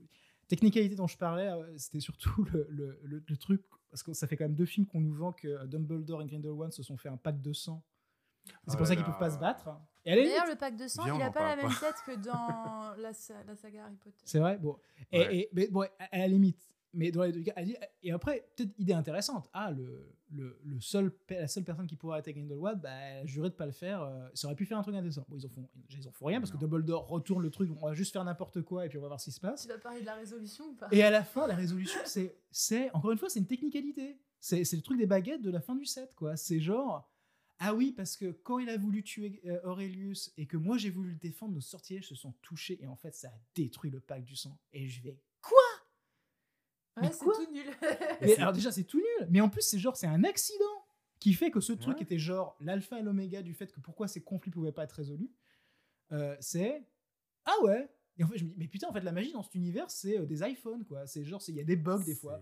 Des fois, tu dis, ah ouais, ça marche comme ça. C'est, c'est- mais c'est- je- voilà, je, ça me sort par les Bah, yeux. et, je trouve ça très, c'est un peu dommage parce qu'au final, je, je- s'il y a un truc que je trouve que les, surtout celui-là, hein, je trouve, euh, le film il est très magique visuellement. C'est-à-dire les sortilèges C'est vrai qu'ils que c'est beau, quand utilisent, même. C'est très beau. Genre euh, comment il s'appelle euh, euh, Lila, Lali, On s'en le- fout, la- l'une des personnages féminines, euh, Ouais. bah, l'africaine-américaine qui Ouais. est là, euh, un personnage noir. Lali, je crois. Lali, c'est ça. Elle fait des, les, les sortilèges qu'elle utilise sont très beaux visuellement. Il se passe des Ouais. trucs. J'ai dit ah c'est joli quand même. Ils sont Mais- inconséquents. exactement. Et c'est dommage, je trouve. Parce que pour moi, ce film, s'il a, là, il y a un, côté où il est réussi, c'est ça, c'est-à-dire on en prend, prend plein la figure dans le monde magie. Alors que c'est vrai que les derniers Harry Potter, c'était très low-key, quoi. C'était très euh, réel, réaliste et tout. Il y avait que C'était, très- c'était très frère de Thor? Loki. Ah pardon. Bah, c'était très. euh, Chillax. Et là, je vois, c'est dommage. Enfin, une des scènes que j'ai beaucoup aimé, c'est quand elle fait le, elle utilise les bouquins Oui. pour, les faire. Ouais, travailler. ouais, c'est ouais. très joli en fait. Et je dis, mais au final, c'est tellement. Non, bah, de toute façon, ça c'est un truc qu'on n'a pas dit, mais c'est euh, les films Harry Potter et les films Fantastic Beasts, ça reste des trucs. enfin, visuellement, ils ont accompli des. des... Enfin, c'est pas des films moches, quoi. Ils ont Ah vraiment repoussé les limites de plein de trucs, les animatroniques, les images de synthèse. C'est quand même super beau. Ouais. Ça, les Harry Potter, ils ont plutôt pas, pas trop mal vieilli. Je trouve que du coup, les deux Oui. premiers de Chris Columbus, c'est peut-être ceux qui ont le plus mal vieilli. Parce qu'ils sont plus carton-pâte. Ouais, moi, ils ont j'aime moins- ça. beaucoup moins de budget aussi. hein. Et ils font plus télé. Il me semble en plus déjà en plus le ratio de l'image est un peu plus Oui, euh, oui. carré, Exactement, donc ça fait plus, ça fait exactement. plus télé un petit peu. Euh, Et, euh, Surtout que maintenant que la télé est capable de faire des trucs mieux que ça, enfin bon, c'est vrai. Mais euh, non, un truc, un truc qui, euh, un truc que je voulais dire, je voulais revenir un petit peu sur le queerbaiting encore une fois parce que cette fois-ci Ah, dans ce-. Dans, dans, dans ce film-là, enfin, on a Dumbledore euh, qui, qui est ouvertement gay parce qu'il dit une fois I, euh, I used to love you. Il dit de- deux fois, deux euh, fois, Deux fois. J'étais amoureux. Mais encore une fois, je trouve que ça reste du queerbaiting parce que déjà d'une fois, on, s- d'une, on, s- on s- on a appris que euh, c'est, c'est- tous les éléments qui faisaient référence euh, à l'homosexualité de Dumbledore ont été enlevés pour le montage chinois du film. Ce qui, ce qui représente, ce qui fait que le film est 6 secondes plus court. Ce qui dit quand même l'étendue euh, de la place Mais du attends, queerbaiting ça, du par film. contre, j'ai pas compris. Ils l'ont enlevé que pour la Chine. Ouais. Du coup, nous, on a eu la. mais Ouais. C'était quoi, du coup? Bah, quand il lui dit ça, I love you. je Ah, c'était verbe. Ah, d'accord. Ouais, bah, mais moi, ce que, ça que je voulais dire, c'est que je dis, tu sais ce que, ce que moi, moi, je pensais. Moi, je pensais qu'ils ont Moi, tout je enlevé. Je me pensais- suis dit peut-être qu'il y avait une Non, scène non. de baiser qu'on n'a Bah, pas justement, en fait. et moi je pensais, moi je pensais, je pensais que tu vois, si vraiment ils étaient pas en mode queerbaiting, genre on fait gaffe, on fait une version genre on fait plaisir aux occidentaux euh, pour mettre un peu d'homosexualité, euh, pour voilà pour faire genre on est woke et compagnie, mais on va quand même le vendre aux Chinois qui sont pas du tout là-dedans. Euh, ils ont juste mis deux phrases ici qui sont facilement, en, tu vois, tu peux facilement retirer sans dénaturer des scènes. Je me disais, putain, s'ils voulaient vraiment, genre, être, tu vois, LGBTQ friendly, machin et tout, le moment où Mads Mikkelsen et, Dumbledore, ils- ils se battent, t'as un moment où les deux, ils, sont très près de l'un de l'autre, ils ont Et une ils se main sur- ça, Je me suis dit, faut qu'ils se roulent une pelle, là, maintenant. Je dis, j'annonce. Il faut qu'ils se roulent une Si, pelle, si maintenant. Jude Law et Matt Mikkelsen, Matt Mikkelsen s'étaient embrassés à ce moment-là, j'aurais adoré cette saga. Cette saga aurait été rattrapée. J'aurais été- applaudi. Voilà. Mais surtout. Mais, mais en, plus, en plus, les deux, pour le coup, les- Jude Law et Mads Mikkelsen, vraiment, là, c'est le moment où, genre, pour le coup, tu vois vraiment que c'est des grands acteurs. Il y a des moments où, tu vois, ils se Mhm. réveillent. Et les deux, Là, quand il y a une tension sexuelle. il y a une, ten- il y a une Ce vraie tension. Ce que j'allais dire en fait pour parler du queerbaiting par rapport à ça, je trouve que ça fonctionnait pas du tout avec Johnny Depp parce qu'il ne jouait pas. Johnny Depp ne jouait pas. Point barre. Il jouait pas. Non, du mais tout C'est un cartoon. Non mais surtout, non mais surtout, techniquement qui, qui du coup collait à la version originale parce que si on lit bien dans ce qui est dit dans les livres, Dumbledore était amoureux de Grindelwald. Grindelwald, on ne sait pas. Il normalement était, enfin était, on présume qu'il l'utilisait en fait. C'est le Donc moi, quoi. Exactement. Donc moi, la, la façon dont Johnny Depp le jouait, je dis oui. Du coup, c'est dans la continuité de ça. C'est peut-être lui, il n'avait pas de sentiments, il le joue. Et là, vu qu'ils sont revenus sur quelque chose où on va dire non, allez. En fait, moi, je Bah, dis. Mads Mikkelsen, lui, euh, il kiffe Jude Law. Hein, c'est, euh, Non, mais exactement. Et du coup, ça, moi, je trouve que ça devient beaucoup plus, tu vois, dans- en termes de virtue ça, ça, ça- ça ferait un beau couple. hein. Oh, je veux vivre dans cette réalité. Genre, moi, je trouve que tu veux vivre dans ce couple? C'est hyper euh, virtue signaling et, euh, et queerbaiting, c'est ces tu, moments-là. tu parce veux que, tu veux que ce soit tes papas? C'est mes papas, non, mes amoureux. Donc voilà quoi, c'est, je trouve que Ouais. voilà, c'est, en termes de queerbaiting, je trouve que c'est du coup ça se loupe vraiment dans ce film-là parce que du coup on a perdu cet élément. On n'a pas Enfin, perdu. Ils ont rajouté ça et qui fait que du coup c'est deux, deux fois plus mais le, obvious queer- en fait. mais le queerbaiting, on l'avait dans le deuxième aussi. Dans le deuxième, on avait, Non, ce, mais- mo- on avait ce moment où Dumbledore, où il y a des mecs qui disent Oui, euh, vous étiez très proche de Grindelwald quand vous étiez euh, écolier ici. hein. Vous étiez même comme des frères.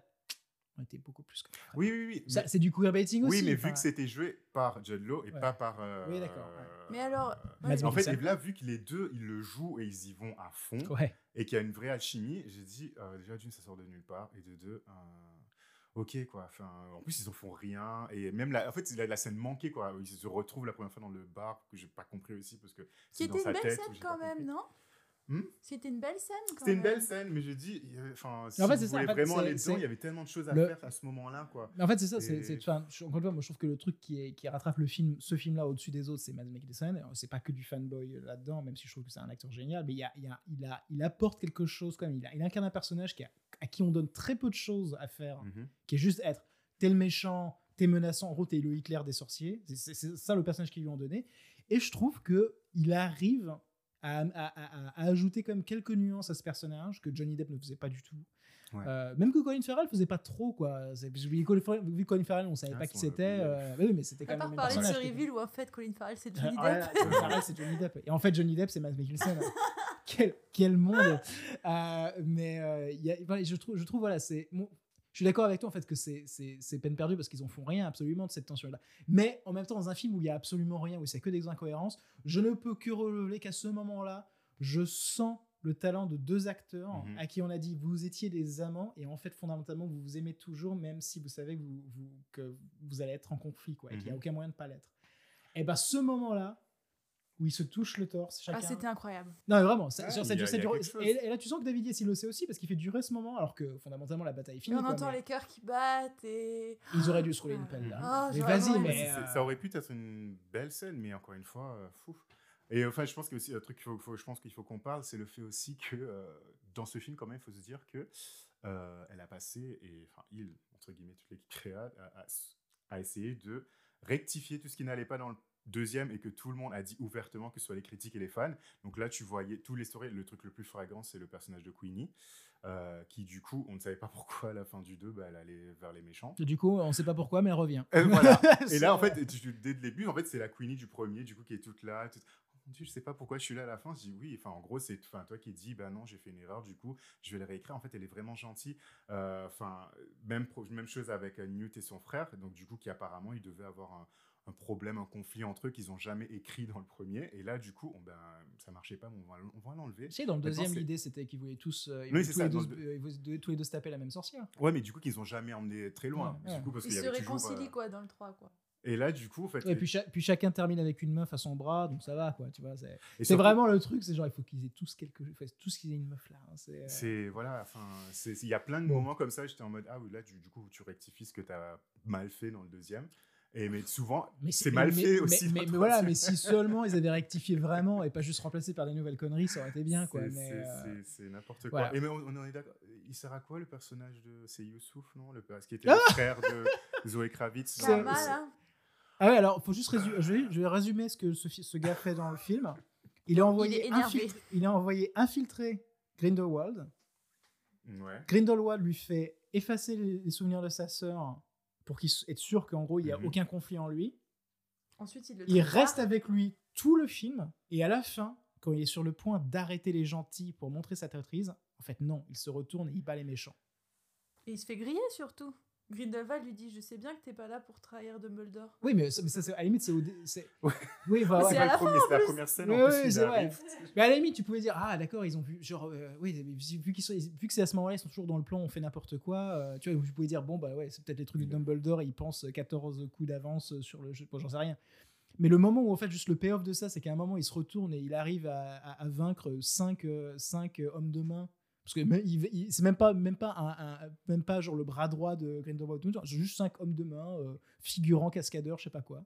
Et voilà, et puis ils disent, Ah, glad to have you back. Hmm.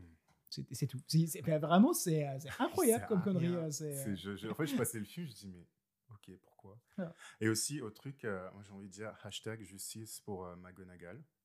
Ah oui, vous savez, enfin, toi surtout, tu sais que c'est mon personnage de Harry Potter préféré de tous les temps. J'adore cette femme depuis les livres et tout. Qu'ils ont décidé de mettre dans ce film, qui a aucun- ce qui n'est pas cohérent, parce que du coup, ça voudrait dire qu'elle a plus de 100 ans, euh, pauvre Maggie Smith, euh, voilà. non, mais enfin, au-delà de ça, voilà. Là, tu as un personnage comme ça qui est quand même, après Dumbledore, techniquement, dans l'univers Harry Potter, c'est le personnage le plus puissant qui, qui a pu euh, être one-on-one avec Voldemort et qui n'est pas morte Et là, elle est juste truc. Exactement. Donc, du coup, tu as une personne comme ça dans ton, dans ton, ton- à, à- dans- à l'école et tout. Pourquoi est-ce que tu l'emmènes pas dans ton équipe Euh, Elle est Mais- juste là pour garder les En gens, fait, pour nourrir les trucs? moi, pour moi, Elle déconstruit tellement, c'est, ça, m'a tellement énervé. Pour moi, ça je voulais re- juste dire mon hashtag. Ouais, euh, ouais, mais moi, ça re- pour moi, voilà. ça, c'est connecté, ça revient au problème de cohérence en fait de- des règles de l'univers d'Harry Potter. Et il y a quand même Juste la question de la puissance des sorciers, je la comprends pas. Parce qu'il y a des moments où tu as l'impression que la puissance des sorciers est attachée à la personne, des moments c'est attaché à la baguette, des moments c'est attaché au sortilège. Et on se retrouve avec des trucs comme ça où, genre, une fois que le, le pacte de sang est brisé à la fin, euh, le frère de Newt lui dit à Dumbledore Ah, vous allez enfin pouvoir aller l'arrêter. Il fait Oui. Et je vais. Mais genre, de tous les sorciers du monde, il y a que Dumbledore Que qui peut arrêter Grindelwald. Mais, mais pourquoi en fait? Mais qu'est-ce Parce qui que fait c'est que. Dumbledore et c'est tout. Mais d'accord, mais. c'est ça, en euh, fait. mais- mais- En fait, elle nous dit ça. mais ça, à la limite, à sa limite, c'est le seul secret de Dumbledore. J'ai toujours pas compris. Pourquoi Dumbledore, celui-là, est particulièrement puissant? C'est euh, à part le fait que Rowling adore Dumbledore et que c'est juste le meilleur. Et après, est-ce Elle, elle, du fa- elle fait du fan service de Ouais. Dumbledore. Je, ne me hein, souviens c'est- plus dans les livres, c'est expliqué pourquoi est-ce que les Dumbledore sont. En, en général, la famille Dumbledore est plus puissant que les autres familles. Il y avait pas un Euh, truc genre la famille de Dumbledore à l'origine, c'était genre c'était quand même une grosse famille de nazis qui détestaient les moldus? si. Si, Si, si, ouais. si. C'est une Mais du vieille coup, en termes famille, de euh, puissance, je comprends Ouais. pas. Parce que je sais qu'il y a à côté, c'est pour ça que ça Et du coup, et du coup, et du coup Rowling, Rowling leur donne raison. c'est parce que du coup, ils ont les plus puissants sorciers. Ouais, bah parce qu'ils font des choix euh, variés, quoi. euh, au non, mais c'est vrai que famille. c'est un- parce que là, je trouve que euh, Fantasy Beasts, ils, ils utilisent beaucoup ce, ce trope, en fait. Fantastic c'est la- Beak. Beast. Euh, qu'ils utilisent beaucoup ce trope que la famille Dumbledore, c'est ils sont plus puissants, plus puissants que ça n'existe pas. C'est pour ça qu'il y a eu la sœur Ariana qui était une obscuriale et que du coup là, Credence est obscuriale aussi, que Dumbledore est super puissant. pas- toujours pas capté machin. Obscurial, mais Euh, voilà, du coup, est-ce que c'était pas expliqué dans le- la, la saga originale pourquoi est-ce que les Dumbledore ils sont super forts parce qu'ils sont forts. Peut-être, mais ça me dit rien. Parce que là, en fait, ils arrêtent pas de répéter ça. Je suis en mode, Ouais, oui, mais dites-nous pourquoi, en fait. Il y a aucune euh, explication. Et en il plus, euh, il y a l'histoire de. Ils ont pas de parents. euh, Ouais, enfin. je- euh, Dumbledore, elle a pas de parents. C'est lui qui s'est occupé de son frère et de sa sœur. ouais. Alors Jusqu'à ce que- qu'il a, jusqu'à ce qu'il a essayé de le tuer. Parce Ouais, que- ils se sont fâchés. Ils se sont Bah, fâchés. il s'envoyait, il s'envoyait des Avada Kedavra si Dumbledore a buté sa sœur. Ouais, ouais, c'est ça. Non, mais parce qu'elle, elle était, elle était faible déjà. Donc je sais pas si Oui, c'était parce des que du Avada coup, là, Ah, il s'envoyait des, des gentils Avada Kedavra. Ils s'envoyaient des. Des mini cadavres. Des, des Andoloris, quoi. Non, mais Mais voilà, parce en fait, c'est ça, les, les- les règles sont, en fait, sont incompréhensibles. Dès le moment où tu fais un peu attention, elles sont incompréhensibles. Ouais, c'est. Je... Et, sur- et, et, euh, Après, c'est- après, après c'est- je vais être un petit peu maligné, mais c'est- après, c'est la difficulté d'écrire, d'écrire des, des- des- de créer un univers d'heroic fantasy et magique. hein. C'est qu'en gros, tu dois construire des règles, ou de la science-fiction aussi. hein. C'est que tu construis des règles et euh, il faut faire attention à ne pas briser des règles que tu établis. Quoi.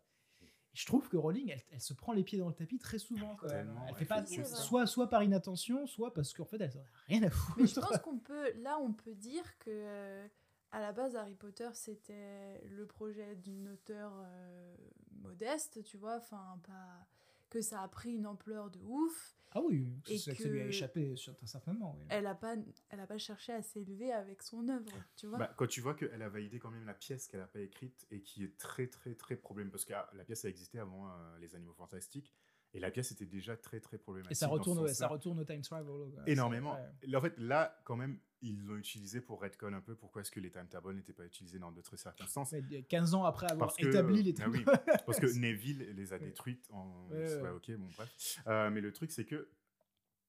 Elle a validé quand même une histoire qui vient quand même invalider toute l'histoire de Voldemort. Voldemort a eu un, a eu un enfant, quoi, avec Bellatrix. Enfin, d'où tu. C'est pas dans le perso- enfin, c'est pas le personnage que tu as créé, tu as écrit. Il a fait l'amour. Non, voilà, enfin, genre, il y, a- y a quelque chose comme, comme ça. l'empereur après, dans est- Star Wars qui a des petits enfants. Tu fais, oh, Oh, ça, c'est Ça, un- ça, c'est- c'est un me niqué. dégoûte. Qui a accepté C'est ça, et c'est enfin, et redcon aussi toutes les histoires quoi par rapport à Cédric Diggory, etc. Et elle l'a validé, c'est-à-dire Ouais. elle elle l'a fait Les- avant de se dire que je suis scénariste aussi, que je vais écrire Les des- amis, les amis, les amis, les amis. Je, je pense qu'il faut que je vous dise qu'en fait, on, vient de, on a dépassé le runtime du film Oh. Largement. Ouais. Euh, je pense que clairement, on aurait pu passer encore trois heures à parler de tout. Et, on- et on a vraiment que, euh, que gratté la surface euh, de, de ce sujet. Mhm. Euh, je vous propose. Alors, moi, j'ai trouvé ça super cool, vous avoir tous les deux. C'était. c'était euh, Et on s'est pas engueulé, pas trop. Pas trop, Pas hein, trop. Pas. Hein. Je pense qu'on n'avait pas le temps, en fait. Non. Genre, vu, vu qu'on a- vu que, vu- en fait, dès qu'il y avait un sujet qui, qui était un peu contentieux, on sautait à l'autre film, on sautait à l'autre sujet. Ouais, euh, C'était trop vaste là. on a sauté. Ouais, bon. Euh, et euh, ouais, j'étais très content de, bah, d'écouter vos, vos avis sur les trucs. Moi, j'étais très content d'avoir l'avis d'Anna euh, d'une personne qui a lu euh, 20 fois les premiers Harry Potter. C'est Je, je, impressionnant, ouais.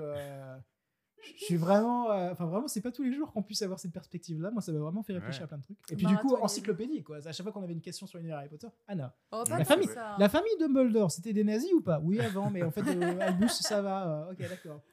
Euh, ouais, J'étais très content. Euh, Est-ce que c'est- est-ce que c'était cool pour toi?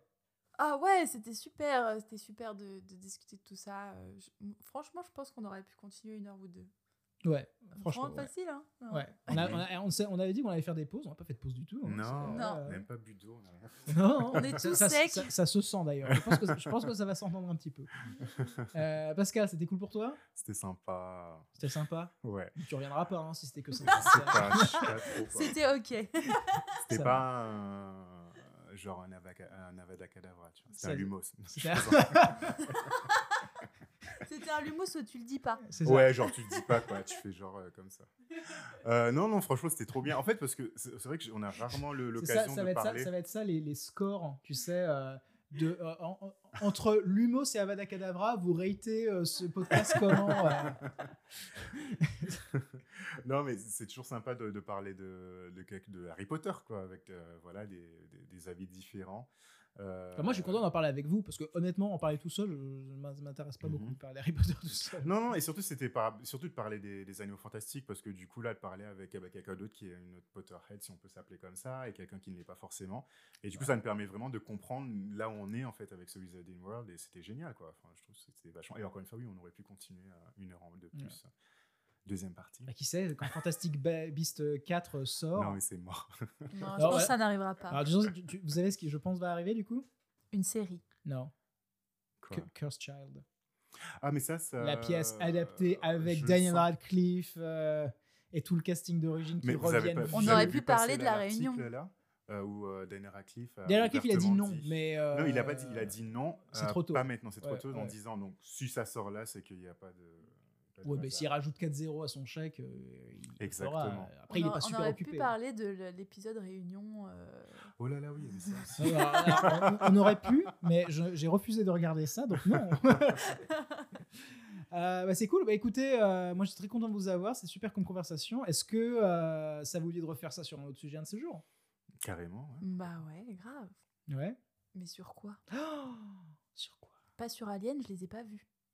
Eh ben, tu sais quoi? On va regarder Alien ensemble. Non, je te dis, c'est trop tôt. je précise, j'ai je veux accouché pas il y a pas regarder la longtemps. reine alien se faire traiter de pute. c'est trop tôt. Non, non, Mais- c'est par rapport au truc qui sort. Non, mais j'ai compris. oui, parce que, alors, euh, petit disclosure, Anna a eu un, un enfant euh, relativement récemment.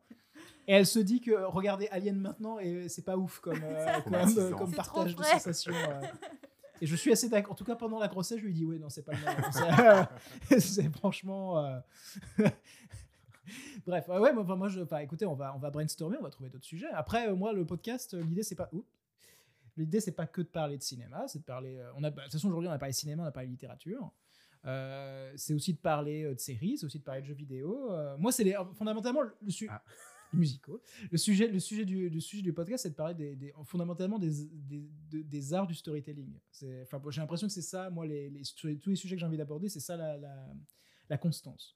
Donc, euh, dès qu'on trouve un sujet euh, qui, arrive, qui a l'air euh, d'inspirer tout le monde et qui vous donne envie d'en discuter, moi, je suis content de vous, de- de vous revoir. Oh oui. Ah, ça pourrait être intéressant vu que je les ai pas vus les films. Ah, mais Du oui, mais du coup, non, mais je pourrais vraiment. je pourrais poser plein de questions. Mais euh. Vraiment. Mais voilà, on va peut-être. euh, En fait, peut-être que toutes les sagas euh, pour ados, on va en parler, quoi. Les Hunger Ah, Games, les machins. Ouais, je suis chaud, ouais. Ouais, ouais, ouais. Twilight. Cool. Faisons ça. Alors, bon, je vous laisse euh, petit mot de la fin. Pascal, mot de la fin. Hé, hé, hé. Ok. euh, euh, A- A- Anna, mot de la fin. Et j'ai dit mot, hein. J'ai pas, j'ai pas dit euh, onomatopée. Bisous. Euh, bon, bah alors du coup, je vais dire euh, merci à tous. Et malheureusement, cette fois-ci, euh, on n'a juste pas le temps de, de- de jouer une bande-annonce et d'analyser une bande-annonce, hein, parce que c'est déjà trop long. Mais, mais le cœur y est.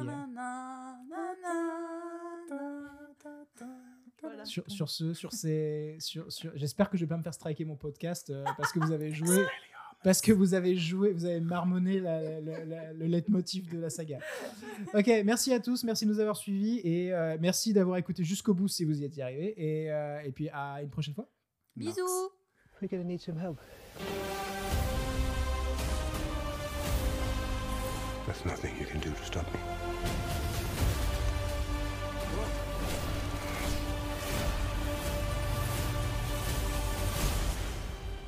Things are not quite what they appear.